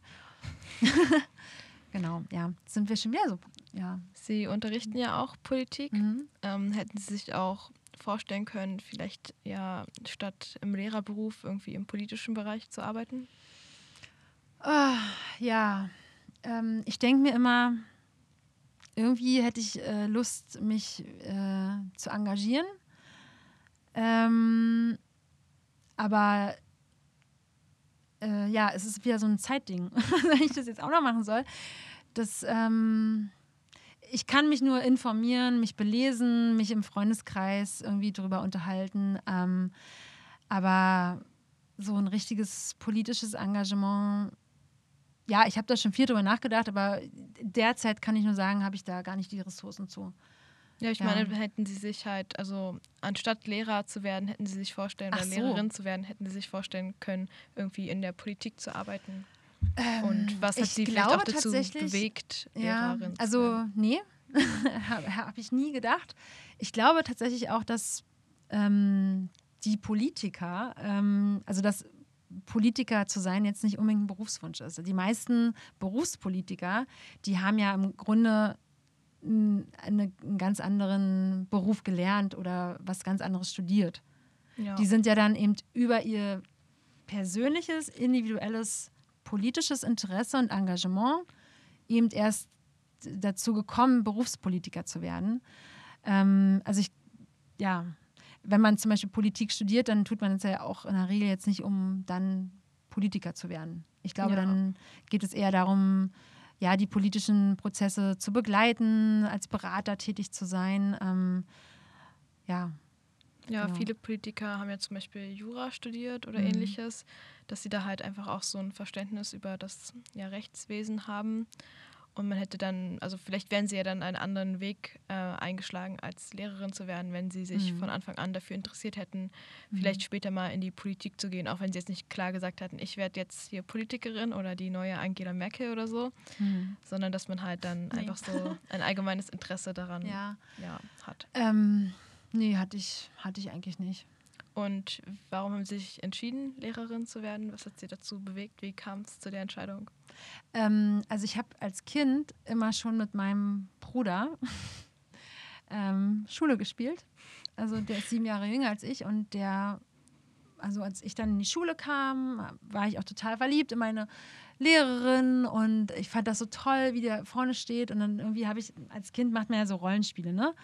Äh, und dann hatte ich irgendwie auch so eine Tafel geschenkt bekommen zur Einschulung und dann, ähm, ja, war das eigentlich so, also es war halt so mein Wunsch, Lehrerin zu werden. Das hat sich so, ähm, ja, ich habe mich irgendwie ähm, als Kind so mit der Rolle gerne identifiziert und als ich dann jugendlich wurde, habe ich das natürlich auch ganz viel hinterfragt. Ich komme ja noch aus einer Zeit, wo wo wirklich extrem viel Frontalunterricht gemacht wurde, wo man aber als Schüler schon mal irgendwie dann mal einen jungen Referendar hatte, der mal was anderes gemacht hat und so. Ne? Und dann, dann ist man dann, dann hat man sich, ja, dann war das das neue Vorbild und dann hat man die alten Lehrer in Frage gestellt und hat gesagt, so will ich nie werden oder ähm, genau, und dann, ja, dann dachte ich mir, also ich, ich habe zum Beispiel sehr unter meinem Mathelehrer gelitten, der mir immer das Gefühl gegeben hat, ich bin ein schlechter Mensch, nur weil ich halt einfach nicht gut war, also wirklich gar nicht gut war in Mathe. Ähm, und das, ich fand das ganz schlimm, also wie man sozusagen einem jungen Menschen sowas mitgeben kann und ähm, kein guter Mensch zu sein, ja, nur weil man etwas, eine Sache nicht gut kann. Und das war mir halt zum Beispiel auch total wichtig, so da was zu verändern. Irgendwie, ja, mit jung, also ja, damals war ich ja selber jung, aber ich dachte mir halt so, ja, die Generation, die nach mir kommt, soll bitte schön Lehrer haben, die denen nicht so ein Gefühl gibt. So, ne? Also, ähm, ja, und dann war das so mein Wunsch. Also der, ich wollte einfach gerne auch diese Rolle übernehmen, aber es irgendwie anders machen. Ja, das Und, klingt ja. auf jeden Fall gut. Mm, Wie kamen Sie dann dazu, dass Sie sich genau für Geschichte und Deutsch ent- entschieden haben, beziehungsweise Geschichte, Politik und Deutsch? Mhm. Also von Politik war ja noch gar nicht die Rede, als ich angefangen habe, Geschichte und Deutsch zu studieren. Das äh, ist ja auch, glaube ich, nur in Berlin so, dass man als Geschichtslehrer dann auch Politik unterrichtet. Ähm, aber Deutsch und Geschichte waren halt einfach so meine Interessensgebiete. Also Geschichte war zwar mein, nicht mein Leistungskurs, Deutsch war mein Leistungskurs. Ähm, aber ich hatte auf jeden Fall immer schon, das habe ich bis heute, ähm, ein riesiges Interesse an vergangenen Epochen, Zeitaltern, ähm, Mentalitäten. Ne, wie hat sich das gewandelt? Also ich finde zum Beispiel auch so diesen Blick aufs Mittelalter super spannend von heute. Ja, also das kann man sich eigentlich gar nicht vorstellen, in was für Überzeugungen eigentlich die Menschen im Mittelalter lebten. Und das fand ich immer super spannend. Und dann ähm, so als Mädchen habe ich mich natürlich auch für die, für diese, ja, ähm, Klamotten sozusagen, für die Kostüme interessiert. Ich fand es immer irgendwie spannend und wollte, ja, wollte irgendwie mehr wissen über, über das Vergangene. Und ähm, ich war auch als, äh, also äh, mit meiner einen Oma, die schon verstorben ist, ich, war ich auch immer in einem regen Austausch über ihre Erfahrungen im Krieg und ähm, Nachkriegszeit und so und habe da immer gerne nachgehakt und nachgefragt und nachgeforscht. Dann habe ich irgendwann mal einen Stammbaum erstellt irgendwie und bin bis zu ähm, meiner Ur, Ur, Urgroßmutter gekommen. weiter ging es leider nicht und ja, habe dann immer die Fotos zusammengesucht und habe dann, ja, das fand ich einfach spannend, diese Zeit früher so. Ne? Also immer vom heutigen Blick darauf geblickt. Ähm, das fand ich irgendwie spannend und da bot natürlich ein Geschichtsstudium dann die Möglichkeit, das zu vertiefen. Ja, und Deutsch, das war halt, wie gesagt, mein, mein Leistungskurs und ähm, ich habe mich wohl in dem Fach gefühlt. Und ich muss auch zugeben, so ich wusste gar nicht, was man noch alles für Möglichkeiten gehabt hätte. Also außer zum Beispiel ein Lehramts äh, oder einen Lehr Lehrberuf zu wählen. Ähm, da war ich gar nicht so richtig gut vorbereitet, durch mein Elternhaus nicht. Ich habe auch so ein bisschen das Naheliegendste genommen, muss ich auch mal dazu sagen. Mein Onkel ist auch Lehrer. Ähm, und ich war gar nicht so richtig informiert, was es noch gegeben hätte, was mich interessiert hätte weil in meiner Schulzeit gab es sowas nicht wie Studium und Beruf jetzt hier, diese Berufsorientierung, die ja in unserer Schule auch relativ groß geschrieben wird. Das hatte ich alles gar nicht. Und so habe ich dann einfach diesen, ja, einfach den Job auch deswegen ergriffen, weil der für mich sehr naheliegend war und ich mir vor allen Dingen konkret was darunter vorstellen konnte. Ne? Ähm, ja, ich glaube, das ist heute anders. Heute hat man viel mehr Vorstellung davon, was man machen kann, weil man auch stärker darauf getrimmt wird durch die Schule oder das Elternhaus. Würden Sie sich ähm, heutzutage anders entscheiden für einen anderen Beruf, was also anderes also ich, zu studieren? Mh, mm, ich würde gerne noch mal was anderes studieren, sowas wie Innenarchitektur, aber ich würde immer gerne Lehrer bleiben, weil ich den Job wirklich gerne mag. Also ich, ich liebe den eigentlich. Also ich meine, bei all dieser Korrektur, die man da immer hat, vor allen Dingen mit Deutsch und Geschichte, also überlegt euch gut, ob ihr Deutsch und Geschichte wählt, falls ihr auch Lehrer werden wollt. Ähm, bei all diesem ganzen Korrekturaufwand ähm, ist es ein super Job, vor allen Dingen im Alltag, weil man viel mit ähm, ganz vielen Menschen zu tun hat, ähm, die alle unterschiedlich sind, ähm, viel kommunizieren muss. Ich liebe kommunizieren. Ist so, also ich finde, es ist einfach ein, ein toller Job. Man hat viel mit jungen Leuten zu tun. Man bleibt, glaube ich, auch jung. Also wenn man, wenn man sich interessiert für sein Gegenüber. Und äh, ich würde ihn immer wieder wählen. Also ich würde vielleicht noch mal was anderes studieren aber ähm, ich kann mir nicht vorstellen, einen anderen Job zu machen, mit dem ich Geld verdiene, sozusagen. Also, weil das mache ich wirklich gerne. Und ich finde, man sollte also das ähm, machen, was man ja dann auch eben seine 40, 45 Jahre lang macht, was man, womit man sich auch identifiziert und was einen auch irgendwie erfüllt. Ja, ja. das finde ich auch. Also in meiner eigenen Berufswahl Findungsphase war das auch immer für mich halt sehr ausschlaggebend, dass ich halt etwas finde, wo ich wirklich mit Leidenschaft hinter bin und was ich mir halt auch ja vorstellen kann, dass ich da halt nicht aufstehe und mir denke, ach, jetzt muss ich wieder auf Arbeit, sondern dass ich halt ähm, ja, einfach leidenschaftlich dahinter bin und es mir auch Freude bereitet. Ja, ich habe das natürlich auch manchmal, ne? dass ich denke so, ja. oh, jetzt ist das Wochenende schon wieder vorbei. Es war so kurz. Oh, morgen ich glaube, das haben, hat jeder mal. Aber das hat, das hat jeder, ja. Also ich nee, ich bereue das gar nicht. Also ich würde es echt wieder machen. Und ich würde auch wieder Deutsch und Geschichte studieren. Ja. Vielleicht würde ich aber sogar noch äh, Psychologie zum Beispiel dazu studieren. Das wusste ich zum Beispiel auch gar nicht, dass es es gibt als Fach Psychologie, ja. Ähm, oder Wirtschaft oder so. Das war alles mal als Fächer, die gab es gar nicht zu meiner Jugend, ja. Zu meiner Jugend. Also ja, naja, ich habe jetzt dieses Jahr, theoretisch hätten wir 20-jähriges Abitur-Treffen, aber es wird wahrscheinlich ausfallen wegen Corona. Hm, haben Sie in Berlin studiert? Oder? Nee, ich habe in Berlin, also in Berlin habe ich Abi gemacht und dann bin ich zum Studium nach Greifswald gegangen. Und warum haben Sie sich für Greifswald entschieden?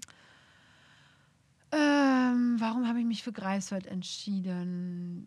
Das ist eine Stadt an der Küste. Ich wollte auch weg von zu Hause. Also ich wollte gerne ähm, von zu Hause weg. Und außerdem hat meine Freundin Friederike Guske, unsere ähm, Sport- und Bio- und Psycho Psychologie-Kollegin, äh, hat auch da studiert. Und ähm, da bin ich ihr einfach gefolgt. Das war ja also wirklich meine beste Freundin. Und ähm, so kam das. Und Greifswald kann ich echt nur empfehlen. Ich weiß nicht, wie es jetzt ist. Also ihr werdet ja auch bald studieren gehen oder vielleicht auch eine Ausbildung machen. Aber ich kann erstens empfehlen, wenn das finanziell möglich ist, wirklich auf den eigenen Füßen zu stehen und ähm, ja, auszuziehen. Ähm, ja, und eine Stadt, eine kleinere Stadt kann ich auch sehr empfehlen zum Studium, weil also ich denke, dass man sich da stärker fokussieren kann auf das Studium, auf die Kommilitonen, weil das macht sehr, sehr viel aus, wie man vernetzt ist. Und in so einer großen Stadt wie Berlin, ähm, glaube ich, ist die Vernetzung nicht so einfach unter den Studenten. Das war in Greifswald ganz einfach. Da gab es nämlich ein, nur eine Fuzo, eine Fußgängerzone. Und wenn man die durchschritten ist, dann man wusste, man trifft mindestens irgendwie zehn Leute. Und ähm, ja, und das war einfach toll. Also man, ja, so eine kleinere Stadt zum Studium kann ich echt empfehlen. Und da hat man auch ein tolles Studentenleben. Und Berlin würde mich, äh, glaube ich, oder hätte mich damals überfordert. Ja. Und warum haben Sie sich dann entschieden, wieder zurück nach Berlin zu kommen? Ja, das war dann so, dass ich, ich hatte tatsächlich ähm, einen Referendariatsplatz in Bad Schwartau. Kennt ja vielleicht jeder die Schwartau-Marmelade. Also ich habe von dem Ort auf jeden Fall schon Ja, das gehört. ist so in der Nähe von Lübeck und auch an der Küste und eigentlich auch eine nette Stadt so, aber ähm, da war es dann so, oh nee, da will ich gar nicht hin, da kenne ich gar keinen. Ähm, und das ist irgendwie so eine Provinzstadt und irgendwie hatte ich dann auch Lust, wieder zurück nach Berlin zu gehen, nachdem ich dann so lange da in, in dieser kleinen Provinz, oder ja, Provinzstadt würde ich nicht sagen, aber Universitätsstadt Greifswald war. Und dann hatte ich hier auch meine Familie. Ich hatte auch viele Leute aus dem Studium, die hier dann auch hingegangen sind. Also entweder sind sie hier hingegangen oder nach Leipzig nach dem Studium. Und ja, ich wollte einfach wieder nach Hause. Man sagt ja immer, eine Berliner Pflanze verpflanzt man nicht. Das habe ich dann immer so als Spruch genommen, wenn ich dann darauf angesprochen wurde, warum ich wieder zurück nach Berlin komme. Also es hat mich dann einfach hierher gezogen, weil hier halt meine Familie ist und ja, genau. Könnten Sie sich vorstellen, auch mal irgendwo anders zu arbeiten? Oder vielleicht auch, also es gibt ja auch so Mhm. Auslandsschulen, Mhm. wo man ja vielleicht auch als Deutschlehrerin ja Ja, gut, ja, bestimmt arbeiten kann und auch eher jetzt ein Jobangebot bekommen würde, als jetzt so ein, ja, keine Ahnung, was es noch für Fächer gibt, aber halt nicht so diese Hauptfächer. Ja, ich glaube, ja, weiß ich jetzt auch nicht genau, ob das wirklich so ist, dass man dann als Deutschlehrer, also wenn, dann würde ich halt nur an eine deutsche Schule gehen. Ja, also es gibt ja wollen. so deutsche Genau. Schulen, aber es gibt ja auch halt, ähm, ich glaube, da wird halt mehr auch, werden dann so die Kernfächer wie Deutsch, Mathematik, Englisch gefragt, als jetzt sowas wie Geografie oder Ja. Musik. Das weiß ich Kunst. jetzt nicht so genau, ob das wirklich so ist. Weil, Also ich hätte mich mal darüber so ein bisschen Ah, okay. informiert, aber ja, also, ja, aber um. es kommt immer auf die Schulart, glaube ich, drauf an und Mhm. was halt generell nachgefragt wird. Ja, also um auf die ursprüngliche Frage zurückzukommen, äh, ja, es ist, es ist halt auch so ein leiser Wunsch meines Mannes, ähm, dass wir mal zwei Jahre im Ausland verbringen, am liebsten in Portugal. Ähm, aber ich, ähm, hm, das ist eine riesen Herausforderung für mich, weil ich bin nämlich eigentlich extrem äh, scheu, was Veränderungen angeht. Also es ist für mich immer ein großer Schritt. Also damals auch zum Beispiel dieser Auszug aus, nach Greifswald war ein riesen Schritt für mich. Den musste ich auch erstmal irgendwie überwinden. Äh, Es war auch nicht einfach. Ich musste auch viel weinen und hatte ganz tolles Heimweh. Und so ähnlich ist es jetzt auch. Also ähm, ich habe da schon drüber nachgedacht, aber eigentlich schließe ich es aus.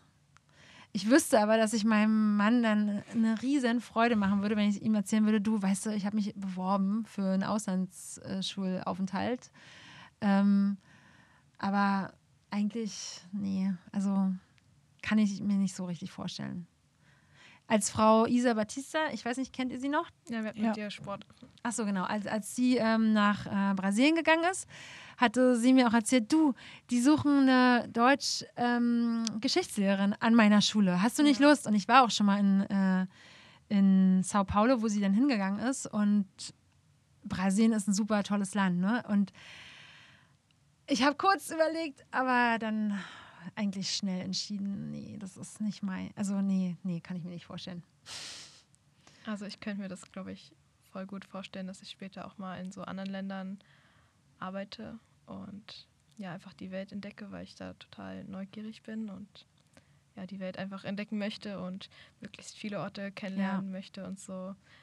Ähm, ja, über das, das, Reisen hinaus. Also, ja, über das Reisen mh. hinaus, dass man da halt auch eine Zeit lang lebt und ja. Da bekommt man ja auch viel mehr so von der Kultur mit und von den Menschen vor Ort, als wenn man da jetzt nur als Tourist mhm. ist. Ja, also da kann ich auch sagen, ähm, ähm, da kann ich auch nochmal einen Tipp zu geben. Und zwar, als ich, also genau, ich habe sowas alles nicht gemacht. Ich habe kein Auslandsjahr gemacht zu Schulzeiten. Ich habe auch nicht ähm, irgendwie nach Schule und und ähm, oder zwischen Schule und Studium ein Auslandsjahr gemacht, was ja auch sehr viele heute machen. Ich habe auch nicht im Studium ein Auslandsjahr gemacht. Ähm, und ich hatte aber irgendwann dann, als ich fertig war mit dem Studium, immer das Gefühl, mir fehlt sowas. Aber ich hatte immer nicht die Manschetten dazu, das zu machen. Ich hatte einfach Angst, ähm, dann da irgendwie alleine dazustehen und nicht klarzukommen. Also diese Herausforderung hab, bin ich, ich bin die nicht richtig angegangen. Aber ich hatte immer das Gefühl, mir fehlt was. Und meinem Bruder, dem habe ich dann gesagt, du, also der ist ja wie gesagt sieben Jahre jünger als ich, ich habe ihn echt da, also ich würde sagen, darauf getrimmt, das zu machen. Und meine, meine Eltern waren mir dann ein bisschen sauer deswegen. Ähm, aber der hat es gemacht. Der war dann halt nach der Schule ein Jahr in ähm, Salvador de Bahia in Brasilien halt. Ich habe ihn ja auch besucht, mal drei Wochen. Und das, er hat da unglaublich von profitiert. Also er hat diese Sprache aufgesaugt, ja, wie ein Schwamm. Der hat, äh, der spricht unglaublich gutes Portugiesisch, also nee, brasilianisches Portugiesisch. Das, das war Wahnsinn. Als ich ihn da nach einem halben Jahr erlebt habe, dachte ich so, oh, mein kleiner Bruder, was macht er hier? Es war toll und er ist vor allen Dingen super selbstbewusst, selbstständig geworden, traut sich was zu, geht an bestimmte Herausforderungen ganz anders als ich. Und ich glaube, das ist, also ich kann das immer jedem nur raten, wenn sich diese Option bietet, rauszugehen aus der Komfortzone und das zu machen. Ähm, ich habe es nicht gemacht, aber ich denke immer, mir fehlt sowas. Also, und ja, das sieht man jetzt auch daran, dass ich sage so, ach nee, jetzt lieber, ins Aus, lieber nicht ins Ausland gehen. Ich, ich könnte es ja machen, also ja. ich bräuchte mich ja nur bewerben. Aber ähm, ja, also ich kann es dir nur, nur raten und allen anderen auch, dass die mal das doch zu machen und aus der Komfortzone herauszutreten. Das ist auf jeden Fall sehr gewinnbringend. Ja, also ich habe es ja auch vor, ich will ja erst FSJ machen und mhm. da da ich ja erst im halt ähm, ja, späten Herbst 18 werde, geht das halt nicht direkt. Mhm. Aber in der zweiten Hälfte würde ich dann gerne ins Ausland und es ist natürlich jetzt alles ein bisschen schwieriger durch die Corona-Pandemie. Mhm. Aber ich hoffe, hoffe, dass das was wird. Und also der Bewerbungsprozess ist halt auch ein bisschen aufwendiger dafür. Und mhm. ja, also ich hoffe wirklich, dass das was wird und denke, dass das total cool werden könnte, auch wenn ich dann teilweise vielleicht in manchen Situationen ein bisschen überfordert bin und ja auch Angst habe oder so, aber dass ich halt total viel daraus lernen kann und einfach ja. die Welt sehe. Also man muss sich darauf einlassen und wie gesagt, vielleicht ergibt sich ja dann daraus dann auch noch mehr, also aus einem halben Jahr oder einem Jahr. Mein Bruder ist dann auch noch mal im Studium, ist er dann auch noch mal ein Jahr nach Sao Paulo gegangen, hat sich ein Stipendium, hat sich auf ein Stipendium beworben, das bekommen, die haben ihm das finanziert und ja, also es ist ich glaube, wenn der nach der Schule das nicht gemacht hätte, dann der wäre jetzt nicht der, der jetzt ist. Also das hat ihn total geprägt und äh, nur im Guten, würde ich sagen. Ja, also da kann ich jedem nur raten, das zu machen, wenn die Lust da ist und auch wenn man Angst hat, die zu versuchen zu überwinden. Man geht ja aus jeder Herausforderung, die man quasi schafft oder halt auch ähm, überwindet, ja auch immer gestärkt voraus, mhm. äh, heraus. Und das ist ja dann bei ihrem Bruder wahrscheinlich ja. auch der Fall gewesen, dass er dann danach ja auch gewusst hat, was er kann und dass mhm. er auch mhm. ein bisschen selbstbewusster dann rangehen konnte, weil Total. er wusste, dass er das halt alles geschafft hat. Ja. Und ja, ja, der ist da ganz anders. Also der ist da, der, der weiß, was er kann und ähm, das gibt ihm so eine Sicherheit und deswegen, ja, das hat er aber, glaube ich, unter anderem dadurch gelernt, dass er wirklich diesen das alles alleine gemacht hat. Nach der Schule. Ja, also ich denke wirklich, dass man daraus viel mitnehmen kann und viel lernen kann und dass es eine Bereicherung sein kann. Und wenn man halt die Möglichkeit hat, dann finde ich persönlich, sollte man sie nutzen und ergreifen. Das ist natürlich auch eine sehr individuelle Entscheidung. Aber ja, was war Ihr liebster Ort auf der Welt, wo Sie waren, abgesehen jetzt von ja, Berlin, Deutschland? Ähm, wo würden Sie vielleicht sich auch vorstellen könnten, am ehesten noch mal länger zu leben? Ähm, ja, Portugal tatsächlich. Also da, ja, also das ist ein super schönes Land und ähm, wir fahren da auch, also wenn es geht, ähm, da sind wir da auf, auf dem Urlaub und ähm, ja, Portugal und ja auch Brasilien. Aber jetzt zur Zeit weiß ich nicht, ob ich jetzt nach Brasilien gehen würde, weil unter Jair Bolsonaro ähm, würde ich jetzt nicht hingehen. Aber an sich das Land, also wenn da vielleicht mal jemand anders an der Macht ist, ähm, das ist ein tolles Land. Ganz facettenreich, aber eben, ja, es hat auch viele dunkle Seiten, sage ich mal. Naja, ne? diese, die Kolonialgeschichte hat da auch seine, seine Spuren hinterlassen.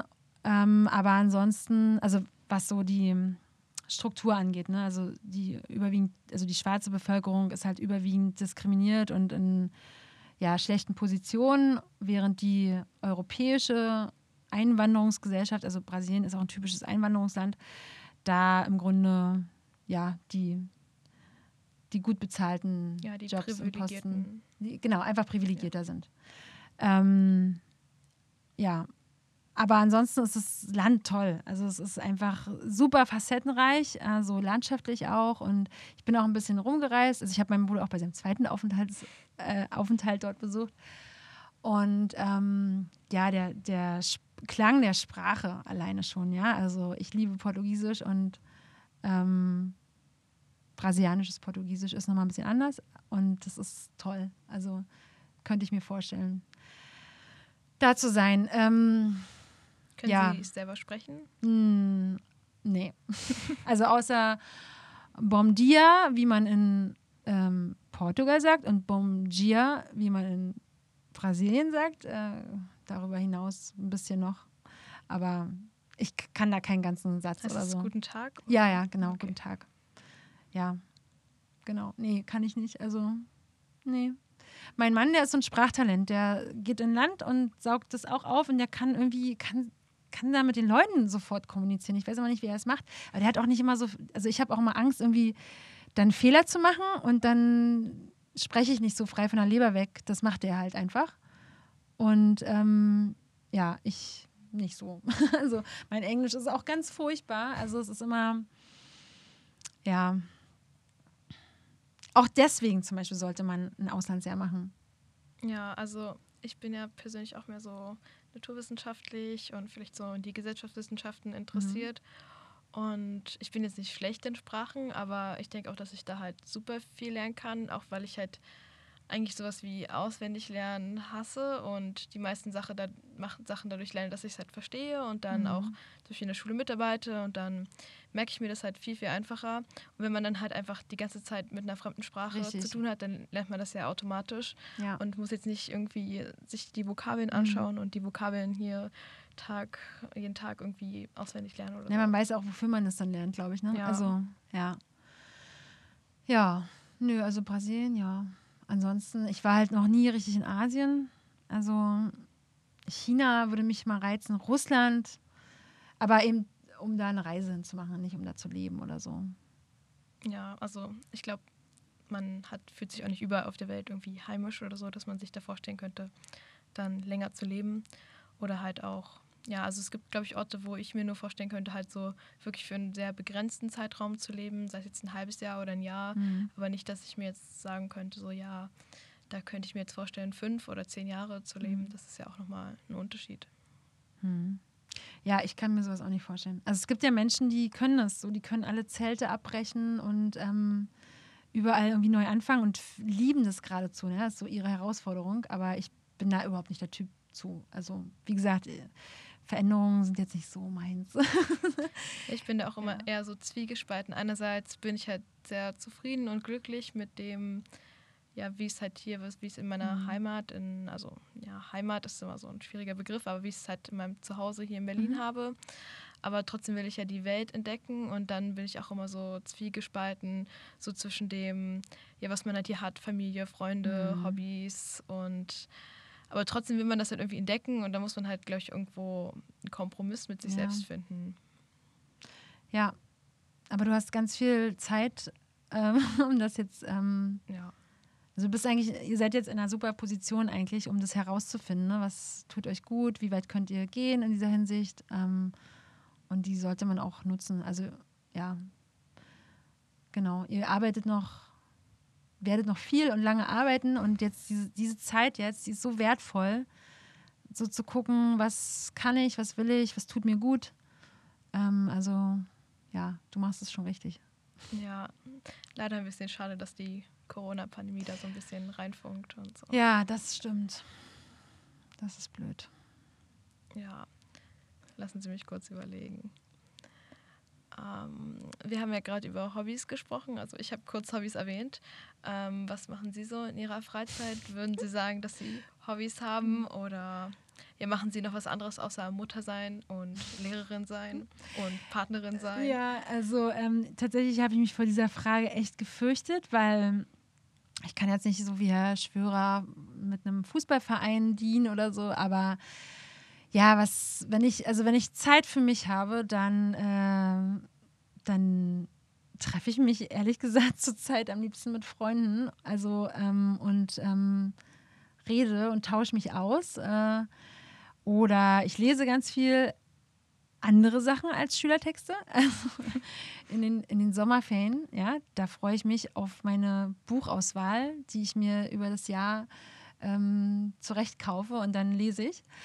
Ähm, ja, Verreisen ist halt auch ein Thema, aber ich muss sagen, ich bin durch die ja, Klimakrise, ehrlich gesagt, da auch ein bisschen ähm, von weg, dass ich sage, das ist mein Hobby. Weil ähm, das ist meistens immer mit einer Flugreise dann verbunden. Und äh, wenn man das echt so hobbymäßig macht, irgendwie, ja, jetzt fährt man mal dahin für ein paar Tage, guckt sich mal die Stadt an. Also sowas, ne, sowas hat man früher gerne gemacht, aber ich bin da eigentlich total weg von. Was dann natürlich auch mit Kindern schwieriger wurde, äh, weil ja, da packt man nicht mal eben schnell die Sachen. Das ist dann immer ein bisschen mehr. Und dann wird das Thema auch nochmal anders. Aber ähm, deswegen, ja, es ist gerade sehr beschränkt, muss ich sagen. Ähm, ich würde gerne äh, tatsächlich jetzt wieder anfangen, ähm, äh, oder nicht wieder anfangen, ja, doch, eigentlich schon wieder anfangen. Also ich, ich Inline-skate sehr gerne, aber tatsächlich habe ich mir jetzt überlegt, mir mal so eine, so eine Rollschuhe zu kaufen und äh, dann da mal so, da habe ich irgendwie Lust drauf. Ich kann mir das gerade selber noch nicht so richtig vorstellen, wie ich dann da nicht nur laufe, sondern vielleicht auch mal irgendeinen Tanzschritt oder sowas damit ausprobiere. Aber ich weiß nicht, also könnt ihr euch was darunter vorstellen? Ja, so. ja ich habe so eine grobe Vorstellung. Ja. Ich war mal als, als Kind irgendwie in, in New York im Central Park und da gibt es halt so einen Ort, wo halt, ähm, wo die damals so mit Walkman noch oder Discman äh, und ihren Rollschuhen irgendwie so Rollschuh gelaufen und sind und dabei so getanzt haben. So, das war irgendwie cool. Ja. Man hat die Musik nicht gehört, man hat sie nur, sie haben ja selber gehört in ihren Kopfhörern. Und äh, so auf dem Tempelhofer Feld gibt es jetzt auch so einen Ort. Und ich habe äh, letzten Herbst so gedacht, so, oh, irgendwie sieht das cool aus. Es sieht aus nach richtig viel Spaß. So was man so einfach machen kann. Und ich habe jetzt echt mal überlegt, ob ich mir so eine Teile kaufe und äh, sowas mache. Und ähm, ja, ansonsten, es ist echt so, also hobbymäßig, ähm, ja, da kann ich jetzt nicht irgendwie dienen mit einem Sportverein oder sowas. Ähm, ich fahre halt super viel Fahrrad, auch in meiner Freizeit. Ähm, ja, und bin eigentlich total ausgefüllt gerade und merke, dass ich mal irgendwas finden muss, was ich, was nur ich mache wie zum Beispiel Rollstuhlaufen. Gibt es denn etwas, was Sie vielleicht gerne mal gemacht hätten und im Nachhinein ja nicht bereuen, aber Sie hätten das halt gerne ausprobiert und haben es dann doch nicht gemacht? Ähm, ein Führerschein. Aber das ist vielleicht auch kein Hobby oder so. Ja, also, aber dazu nochmal kurz: Ich habe ja keinen Führerschein und ähm, ich bereue das tierisch, dass ich das damals nicht gemacht habe. Als ich dachte, ja, braucht man noch nicht. Ich wohne in Berlin und ähm, Ich kann überall mitfahren, Mitfahrgelegenheit und so. Und ach nee, das Geld spare ich mir lieber. Also das bereue ich richtig. Jetzt bereue ich es einfach insofern, als dass man oftmals so bepackt ist und äh, dann einfach ein Fahrrad nicht ausreicht. Äh, und dann einfach ein Auto ganz gut wäre. Obwohl es ja auch schon fast anachronistisch ist, heutzutage ein Auto zu haben. Aber einen Führerschein zu haben, um mal doch mal schnell wegzukommen, mal sich mal ein Auto zu leihen und mal schnell wegzufahren, das äh, ist wirklich was, was ich echt bereue, dass ich den nicht habe. Und haben Sie vielleicht noch vor, den mal zu machen? Ja, wenn ich das jetzt sage dann und mein Mann hört diesen Podcast, dann wird er sich wieder tierisch aufregen, weil ich immer sage, ja, ja, ich habe das noch vor. und dann äh, wird nichts raus. Ich habe sogar schon mal zwei Anläufe genommen und jedes Mal scheiterte das dann tatsächlich am Wetter, weil nämlich der erste Hilfekurs ähm, einmal ausgefallen ist. Das war noch zu Studienzeiten in Greifswald. Einmal ausgefallen ist wegen ähm, Blizzard-Alarm. Also hat es so viel geschneit, dass man nicht vorankam. Und äh, mit dem Fahrrad damals. Und dann scheitert, woran scheitert es noch? Immer irgendwie am Erste-Hilfe-Kurs. Oder dann irgendwann wurde der kurzfristig abgesagt und dann, ja, dann war die Luft raus und dann habe ich es nicht wieder aufgegriffen. Aber ich habe es eigentlich, eigentlich will ich es machen. Ist auch was, was ich für mich alleine machen kann. Aber meinten Sie nicht, dass wenn unser Leistungskurs jetzt raus ist, dass Sie es dann nochmal in Angriff nehmen wollen? Ja, weil dann nämlich fünf Stunden, fünf Wochenstunden im Grunde Freizeit da wären, wenn man nicht für Vertretung eingesetzt wird. Ähm, und wenn das Abitur schnell wegkorrigiert ist, könnte man vielleicht noch, wenn man Mitte Mai anfängt, naja, ob man das dann bis zu den Sommerferien hat, weiß ich nicht, aber könnte man es ja in den Sommerferien machen, ja. Wäre die perfekte Möglichkeit für Das wäre die perfekte nach- Möglichkeit. nachzuholen. Ich habe das schon mal ähm, bei meinem letzten Leistungskurs vorgehabt. ist leider nichts draus geworden, deswegen will ich jetzt keine Versprechungen ähm, machen und Erwartungen wecken. Vielleicht. Ja. Steht auf jeden Fall auf meiner To-Do-Liste. Bei mir auch. Dauert nur ein bisschen. Ja, aber du hast ja noch, sage ich mal, ein Alter. ich habe ja noch Zeit. Ja. genau. Ja, bei mir steht es noch nicht ganz so weit oben auf der Liste. Also ich will es auf jeden Fall machen, bevor ich mein Studium abgeschlossen habe. Aber ich bin jetzt auch nicht so, dass ich denke, jetzt brauche ich Führerschein, so wie Ja. die meisten in meinem Alter sich denken, so ja, jetzt brauche ich ein Mhm. Auto, jetzt kann ich es. Mhm. Aber ich habe auch mehr so die Einstellung, ähm, wie sie, dass halt ich ja in Berlin wohne und da habe ich eigentlich alle Möglichkeiten Mhm. und brauche jetzt nicht zwingend einen Führerschein und kann das halt auch ein bisschen nach hinten verschieben. Ja, aber es wird vielleicht die Zeit kommen, wo er zum Beispiel von Berufswegen gefordert wird. Ja. Oder wenn man halt eine Familie hat und also du kannst dir nicht vorstellen, was man dann alles für Sachen hin und her schleppt. und ähm, dazu ist es schon ganz gut. Oder halt einfach auch mal rauszukommen aus der Stadt, ne? Und sich nicht in so eine überfüllte S-Bahn zu setzen und einfach mal loszufahren und wirklich unabhängig zu sein. Ne? Also das ist man dann einfach so. Das ist Ja. halt auch das, was der, das Auto und das Führerschein einem verspricht. Ne? Ich denke auch, dass das viele in unserem Alltag gerade deswegen machen, weil sie dann die Freiheit haben, alleine auch mal loszufahren, wenn sie das möchten. Ja. Also wenn sie die Möglichkeit auch haben. Und der halt einfach irgendwie Freiheit mit sich bringt, dass ich jetzt nicht daran gebunden bin, wann kommt die nächste Bahn oder Mhm. wann fahren meine Eltern mit mir wohin. Und Mhm. einfach, dass man dann selbst sagen kann, ja, ich will da jetzt hinfahren, ich habe die Zeit dafür, also mache ich das jetzt. Genau. Naja, und ähm, auch, also ich denke immer so, ja, heutzutage ein Führerschein und Auto, das ist doch eigentlich, das geht doch gar nicht und so, ne? Klimakrise hin und her. Aber man kann ja einen Führerschein haben und trotzdem, sag ich mal, ähm, sich ein Auto zum Beispiel teilen mit Leuten. Ne? Also da gibt es ja super viele Konzepte und ja, also ich kann es euch nur empfehlen, das zu machen. Ich würde es auch nicht so lang auf die lange Bank schieben, wie ich das gemacht habe, weil ich merke echt, das ist, ist auch so eine Sache, die mir fehlt. Ja, oder was ich eben auch bereue, ist, dass ich nicht wirklich diese rausgegangen bin aus meiner Komfortzone und das Abenteuer Ausland gesucht habe, in welcher Form auch immer, ja. Ähm, Studium oder irgendwie freiwilliges soziales Jahr oder ja, oder jetzt halt auch, ne? Also als ich vielleicht noch keine Kinder hatte, mal einen Auslandsschuldienst in Angriff zu nehmen. Aber Sie können es ja dann spätestens machen, wenn Ihre Kinder Ja. groß genug sind. Das stimmt. Ja, da habe ich auch erst neulich von Frau Friedrich, ähm, als, sie hatte mir eine Geschichte erzählt von einer Kollegin, einer alten Freundin, die das gemacht hat, als dann die Kinder aus dem Haus waren und die jetzt in Spanien ist und da total glücklich ist in Valencia. Genau. Sie hatten erwähnt, dass Sie gerne lesen in Ihrer Freizeit oder in den Sommerferien oder in den Ferien generell. Ähm, was lesen Sie gerne? Also in welche Richtung für Bücher lesen Sie so? Ja, auch so ja, ältere Bücher, wie man sie halt im Deutschunterricht liest? Oder? Ja, mein Deutschleistungskurs hört jetzt ganz gespannt zu, weil wir ja auch das Thema, was ist echte Literatur, was ist Kunst und was ist in Anführungsstrichen nur Belletristik, also das, darüber haben wir uns viel unterhalten. Und ich muss sagen, ähm, also ich lese gerne Bücher von Juli C. Da würde ich sagen, die hat so ein die ist so ein Zwitterwesen. Also, also ich lese es sehr gerne, in, also mit dem Hintergedanken, dass es mich in eine andere Welt äh, versetzt. Und die Charaktere und die Handlungsstränge sind bei ihr immer sehr ähm, ja, gut durchdacht und einfach, das ist einfach spannend. So, ihre Bücher sind super spannend. Ähm, aber sprachlich ist es jetzt nicht so eine große Herausforderung, muss ich mal sagen. Und ähm, ich würde mich jetzt nicht freiwillig an so ein Goethe setzen. Also es, doch, das habe ich mal gemacht mit den Wahlverwandtschaften. Und die habe ich sogar schon zweimal gelesen, weil ich sie so toll finde.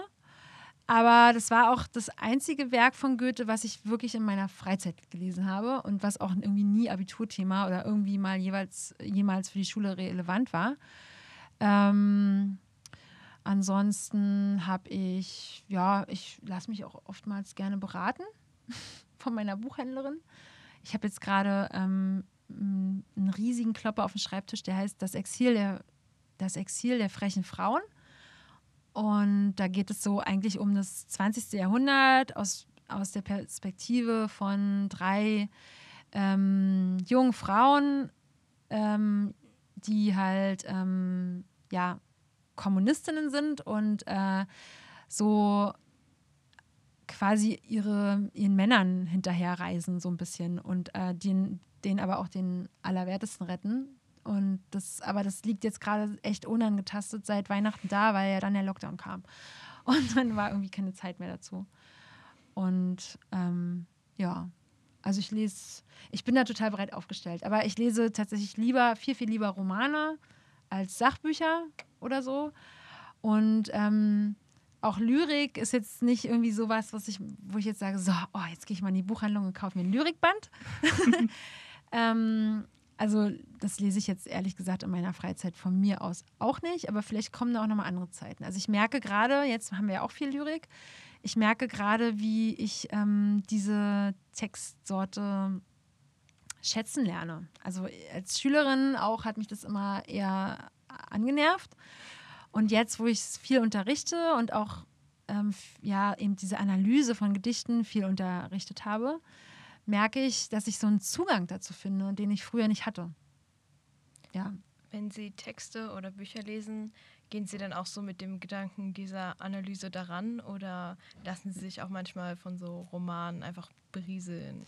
Ich lasse mich von bei Romanen einfach meistens tragen und wie du sagst, berieseln. Ähm, aber kann auch oftmals dem dann irgendwas abgewinnen. Also ähm, ja, jetzt zum Beispiel das Exil der frechen Frauen ist ja, wie gesagt, sagt, spielt halt im 20. Jahrhundert. Das ist so quasi das 20. Jahrhundert in, in literarischer Form. Ich bin auch politisch interessiert. Ich sehe da auch eben diesen Konflikt zwischen Kommunismus und Kapitalismus, der wird da schon angestrichen. Oder ähm, äh, die Entstehung des Nationalsozialismus ist in dem Buch ein Thema. Also das, ich suche dann immer schon Bücher, die, also wo ich so meine Interessen und, und meine, meinen Wunsch nach, oh, ich muss jetzt mal abschalten, irgendwie vereinbaren kann. Wenn du verstehst, was ja, ich meine. Ja. Also ich lasse mich, ja schon berieseln. Also es ist, aber ich suche dann immer natürlich ähm, was aus, wo ich noch irgendwie was rausziehen kann. Ja. Man liest es ja dann auch viel lieber, wenn man auch ja. eigene Interessen dran ja. hat.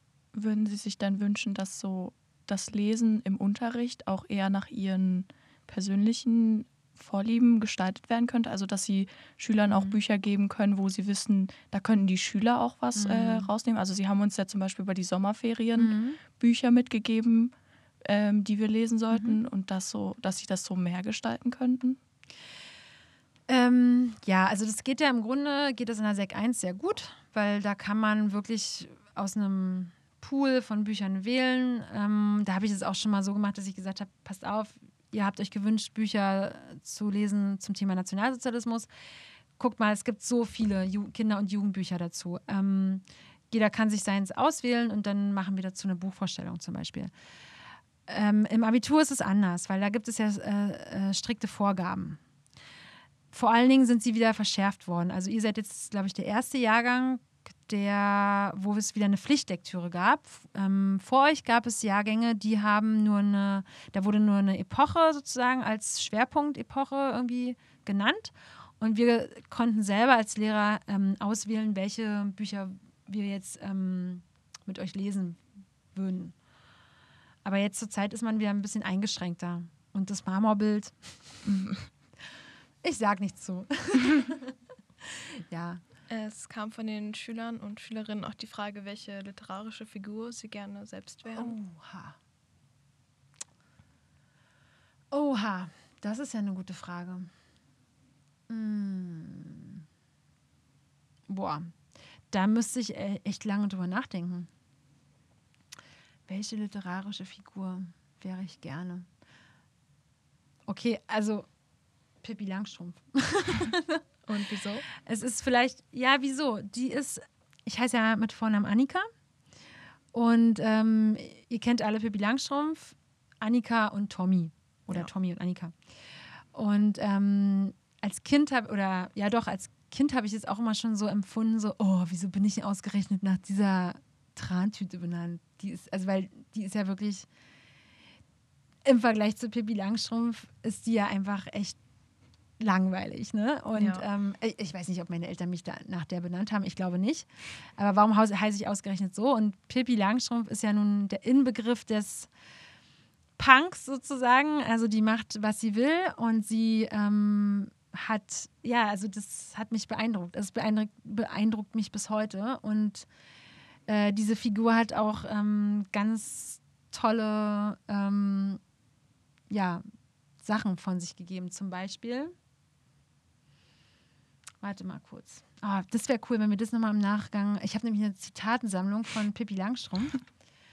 Und ich, ah, was hat die gesagt? Zum Beispiel. Oh nee, ich, ich krieg's jetzt Wir nicht könnten es in zusammen. unsere Beschreibung Ja. schreiben vom Podcast, wenn Das Sie machen wir. mir das So machen wir das. Und dann können wir das als Einleitungssatz für die Mein Beschreibung Lieblingszitat, also ja, das können wir machen. Ja, die ist einfach äh, toll. Die ist, die lebt ihr Leben und ist so inspirierend im Grunde für alle drumherum. Und alle drumherum werden aber vor eine krasse Herausforderung gestellt, weil sie, sie einfach anders ist. Und ähm, das, diesen Mut muss man erstmal haben. Ne? Also so außerhalb der Gesellschaft zu sein. Also Ja. so bin ich nicht, so, ne? Aber ähm, das bewundere ich.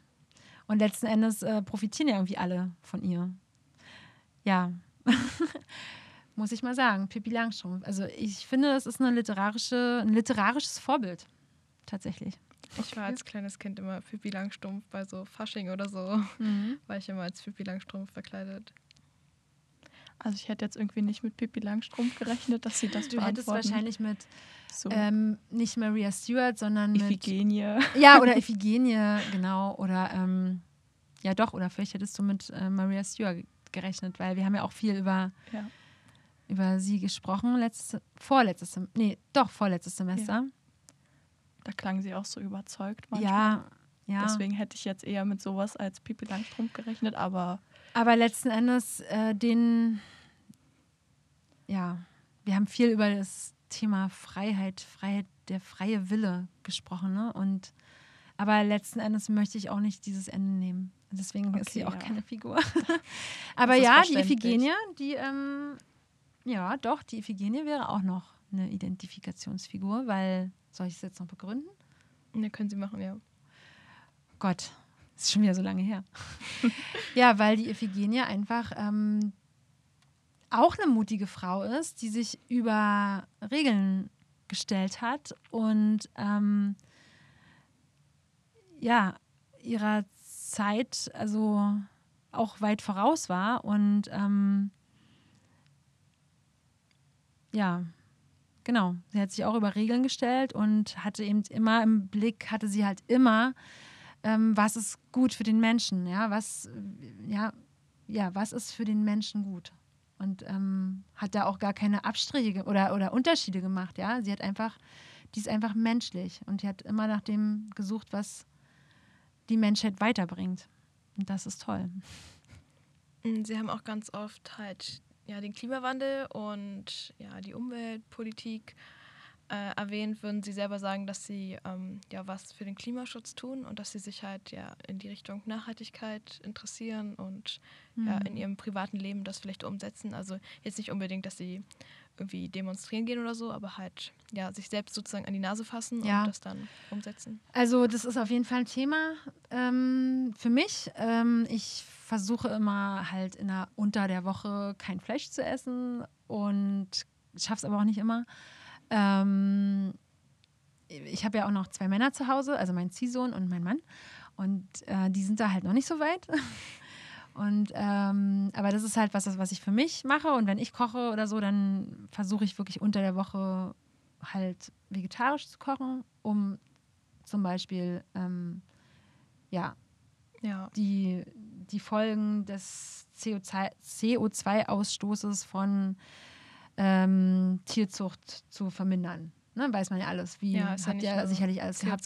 sondern auch ähm, Methan und ähnliches. Genau. Und dass dann da in Brasilien Regenwälder abgeholzt werden, damit unsere Steaks da auf der Wiese stehen können. Ja, generell verbraucht es ja einen enormen Flächenbedarf, genau. weil man ja nicht nur ja, Fläche für die Tiere braucht, sondern auch für das Futter. Und ähm, es wird ja ein sehr, sehr, ja. sehr großer Anteil ja, der Fläche für zum Beispiel Getreide wird halt für die Massentierhaltung mhm. genutzt, aber auch für ja, andere Produkte, mhm. die dann halt verfüttert werden. Genau, also das ist Thema und dann halt, ähm, ja, ich, wie gesagt, ich und mein Fahrrad. also ähm, ich, ja, bin da echt irgendwie ein bisschen stolz drauf, dass ich ähm, halt nicht mehr, also gut, ich habe jetzt keinen Führerschein, aber wenn ich einen hätte, dann wäre die Versuchung sicherlich groß, den Weg zur Schule mit dem Auto zurückzulegen. Und ja. ähm, das, ja, da fahre ich jetzt halt viel Fahrrad. Und ähm, ja, überhaupt nachhaltiger Konsum ist halt ein Riesenthema. Ne? Also Klamottenkonsum zum Beispiel. Also ähm, das gab halt auch Zeiten, da habe ich mich dann im Studium irgendwie belohnt mit einem Ausflug zu HM, wenn ich eine Hausarbeit fertig hatte. Und das ist halt heute undenkbar für mich, sowas. Ne? Also, weil jeder weiß, dass eben ähm, das eben auch schädlich ist. Ja. Für die Menschen, die die Kleidung herstellen, die Baumwolle, die angebaut wird, ähm, die ganzen Prozesse, meinetwegen, um eine Jeans zu ähm, produzieren, ja, das ganze Wasser, was da verbraucht wird.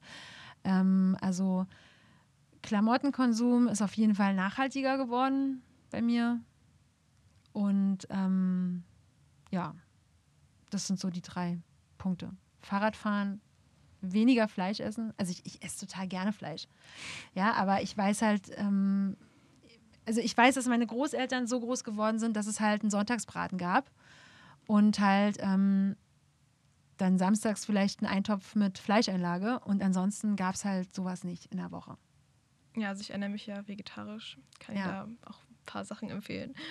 Ähm, aber also für mich stellt das irgendwie gar keine Hürde dar. Ich habe damals schon nicht so viel Fleisch gegessen, würde ich sagen und hatte auch, ja, also durfte bestimmte Richtungen von Fleisch aufgrund von Allergien und Überempfindlichkeiten und sowas halt auch nicht essen. Und ausgerechnet das war dann das, was mir dann noch am meisten geschmeckt hat. Und dadurch ähm, war der Umstieg für mich auch gar nicht so schwer. Mhm. Und auch viele meiner Freunde, die ernähren sich jetzt nicht vielleicht alle vegan oder vegetarisch, aber viele essen auch wenig Fleisch. Also ich habe mich halt mit der Thematik auch im Zuge meiner fünften PK auseinandergesetzt. Mhm. Und hat zum Beispiel Mia mir auch ähm, geschickt, was sie innerhalb einer Woche gegessen hat, damit ich halt die CO2-Bilanz davon auswerten kann und das ah, dann okay. im Vergleich setzen kann mit meiner Ernährung und meiner nachhaltigen Ernährung. Und da hat sie, also da hat man natürlich auch kaum Fleisch gesehen ähm, und halt auch bei vielen anderen. Das fand ich halt total interessant mhm. und spannend. Ich hat man kaum Fleisch gesehen? Ja, ja. also ich muss auch sagen, dass dieses äh, Aufschreiben, also ich habe es ja zwei Wochen lang gemacht mhm. Und danach, also man musste auch ähm, die Siegel aufschreiben, mhm. ist es mhm. Bio, wo kommt es her? Und dann hat man danach auch doch mehr darüber nachgedacht, was man da mhm. gerade wirklich zu sich nimmt. Obwohl ich jetzt nicht behaupten würde, dass meine Ernährung jetzt davor so schlimm war. Aber man hat dann doch nochmal bewusster auch konsumiert, was das Essen angeht. Mhm. Und auch die Eltern nochmal ein bisschen mit äh, reingezogen, mhm. weil die mhm. waren dann auch eher so, ja, nee, Fleisch muss sein und so. Aber mhm. jetzt, dadurch, dass ich jetzt dieses Bewusstsein habe, kommen meine Eltern auch immer mehr da rein, weil ich auch koche. Mhm. Und dann gibt es cool. halt mal kein Fleisch, sondern halt nur irgendwie vegetarische Wraps oder also es gibt ja viele leckere Alternativen Geht ohne Fleisch. Ne? Und das, das musste halt auch erstmal so in den Kopf kommen quasi. Aber war sehr spannend zu sehen, auch die Auswertung dann, dass es doch noch Verbesserungsbedarf hat und so. Ja, also es war nicht so schlecht. Sie hat sich schon klimafreundlicher ernährt als der Durchschnitt. Ah, okay. Ich will jetzt auch nicht zu viel erzählen. Dankeschön. Ähm, aber ja, ich fand das selber auch total spannend, auch halt mein Selbstexperiment dann zur nachhaltigen Ernährung. Also ich war dann auch in so unverpackt Läden und so. Ah, okay. Und da ich halt sehr weit ähm, am Rand von Berlin wohne, war es halt auch immer eine große Strecke, die ich auf mich nehmen musste und dann alles durch die Gegend transportieren musste. Mhm. Aber ich fand das total spannend, auch halt so Aspekte wie die Verpackung, die man vorher gar nicht so beachtet hat. Also mhm. Also halt so klar Bio-Anbau und so, aber manche Sachen haben mich dann auch geschockt. So, also Zum irgendwie, Beispiel? Ähm, wenn man halt dieses normale EU-Bio-Siegel hat, ja. ähm, dass da halt die Standards da teilweise so niedrig sind. Das hat mhm. mich halt irgendwie persönlich extrem geschockt, weil ich das halt, also das war mir vorher nicht so bewusst. Also wenn die dann halt, ähm, teilweise können die dann den ja, Kühen noch die Hörner wegätzen unter mhm. bestimmten Bedingungen. Mhm. Äh, und für mich war das halt irgendwie total schockierend. Aber auch so Sachen wie ähm, ja, also halt Sachen, die man eigentlich schon wusste, so Richtung zum Beispiel Fischernetze im Meer und dass mhm. dadurch halt viele Tiere sterben und ähnliches. Das, das wusste ich eigentlich schon, aber das dann nochmal zu lesen und nochmal in meinen Kopf halt wirklich ja, zu rufen, das hat mich dann irgendwie auch nochmal persönlich berührt so. Und ja, es war echt interessant, sich dann auch mit der Thematik ja, auseinanderzusetzen. Ja, cool. Also ich freue mich immer, wenn ich ähm, Schüler höre, die gerade in so einer fünften PK oder bei der MSA-Prüfung oder überhaupt schulisch gesehen, dann noch so einen Mehrwert für sich persönlich irgendwie da rausziehen können. Weil das zeigt nämlich auch, dass die Schule eben nicht nur für die Schule da ist, sondern fürs Leben. Und äh, es gibt ja diesen Spruch, ne? Ja. Wir lernen nicht für die Lehrer, sondern fürs Leben lernen wir. Das stand in meiner Aula in der ersten Klasse, weiß ich noch genau. und es ist ja auch einfach so, ne? Und das finde ich dann immer toll, wenn, wenn Schüler dann einfach für sich äh, so ein Thema wählen und da echt was rausziehen können. Und ja. Ja, ich habe halt auch gemerkt, dass halt generell so dieses Interesse für Nachhaltigkeit auch ja im gewissen Maß mein Umfeld, meine Familie mhm. beeinflussen kann im positiven Sinne. Einfach dadurch, dass ich mich halt dafür interessiere und mich dann mit ihnen darüber unterhalte. Und dann sich vor allem auch halt ja, vegetarisch ernährt oder nochmal wirklich strikt darauf achtet, dann lernt man nochmal was dazu. Mhm. Und ich war zum Beispiel mit meiner Tante auch ähm, dann in so einem Alnatura-Laden mal zusammen und sie war total begeistert und fasziniert, weil sie halt oft so die Einstellung hatte, ach, wenn ich im Bioladen eingehe, dann muss ich immer noch in 50 andere Läden gehen, weil mhm. ich nicht mhm. alles finde. Und von dem Laden war sie wirklich total begeistert und hatte so sie meinte so, ja, man, man, also eigentlich spricht nichts mehr dagegen, dass man da halt hingehen nee. könnte. Ich liebe Alnatura auch. Und das ist halt ja. da total, also es gibt alles Mögliche, ah. man, es ist auch nicht. Naja, also, aber es ist schon auch teurer, oder? Also wenn du jetzt überlegst, oder? Es kommt drauf an, Hast du das auch, äh? wie man sich ernährt. Ähm, okay. Ich habe es ja. tatsächlich zusammengeschrieben. Also wenn man jetzt zum Beispiel Fleisch kauft, ist es ja halt immer mhm. deutlich teurer. Aber wenn man viel Obst und Gemüse isst, dann fällt das halt gar nicht so ins Gewicht. Mhm. Und die meisten Menschen, die sich halt nachhaltiger ernähren, ähm, ja, vermeiden ja auch Lebensmittelreste und mhm, Lebensmittel stimmt. wegzuschmeißen. Und das macht ja dann auch nochmal enormen mhm. Unterschied. Anstatt dann halt drei Käsesorten zu kaufen, kauft man halt nur eine für die Woche. Weil er ein bisschen teurer ist? Ja, und, und man spart dann halt auch Geld, ja. weil man halt am Ende nicht so viel wegschmeißt. Ja. Also es ist echt krass, wie viel Essen wir Deutschen wegschmeißen mhm. und würde es eine gerechte Lebensmittelverteilung geben, dann könnte man alle Menschen auf der Welt damit ernähren. Und in Zukunft ist das halt ja immer noch, noch wichtiger, mhm. sich darüber Gedanken zu machen und ja. was daran zu ändern. Das stimmt. Ja. Hast du noch eine Frage? Ich habe keine Frage. Ja. Okay, dann hätten wir am Ende wieder eine Entweder-Oder-Frage. Äh, wie Sie vielleicht schon mitbekommen haben, haben wir Mhm. das ja bei jedem. Äh, essen Sie lieber Gummibärchen oder Schokolade? Tagesformabhängig. Aber könnten Sie so eine allgemeine Ähm. Antwort geben, was Sie mehr mögen? Schokolade. Ja, ich auch. Ja. Ja, dann sind wir uns ja alle einig und bedanken Gut. uns nochmal recht herzlich für Ihre Zeit und Gerne. Hat, ja, mir auch, für Ihre Antworten. Es war ein sehr tolles Gespräch. hat mir auch Spaß Vielen gemacht. Dank. Und nochmal an euch äh, großes Lob äh, für, dafür, dass ihr die Idee hattet und das so auf, ja, auf die Beine stellt und das durchzieht. Ich finde es super. Ja, also Wirklich. wie gesagt, mir macht das total viel Spaß Ja. und finde das total interessant. Ich freue mich immer, wenn die Lehrer dann dabei sind. Es gibt ja auch ein paar, die sind dann noch so ein bisschen vorsichtig und so. Ich mache Werbung Ach, für ja, euch. Also ich habe mich auch vorher mit Frau Horn abgesprochen und habe gesagt, Frau Horn, ich, ich wurde jetzt auch gefragt und ich bin jetzt aufgeregt und wie ist es so? Und dann hat sie erzählt, ja, ich war auch ganz aufgeregt, aber es war dann gar nicht so schlimm und eigentlich hat es total Spaß gemacht und mach das mal. Ja, Und genauso werde ich es auch weitertragen. Also ja, es hat mir wirklich Spaß gemacht. Toll. Vielen Dank. Dankeschön. So, und jetzt? Jetzt sind wir fertig. Jetzt sind wir fertig.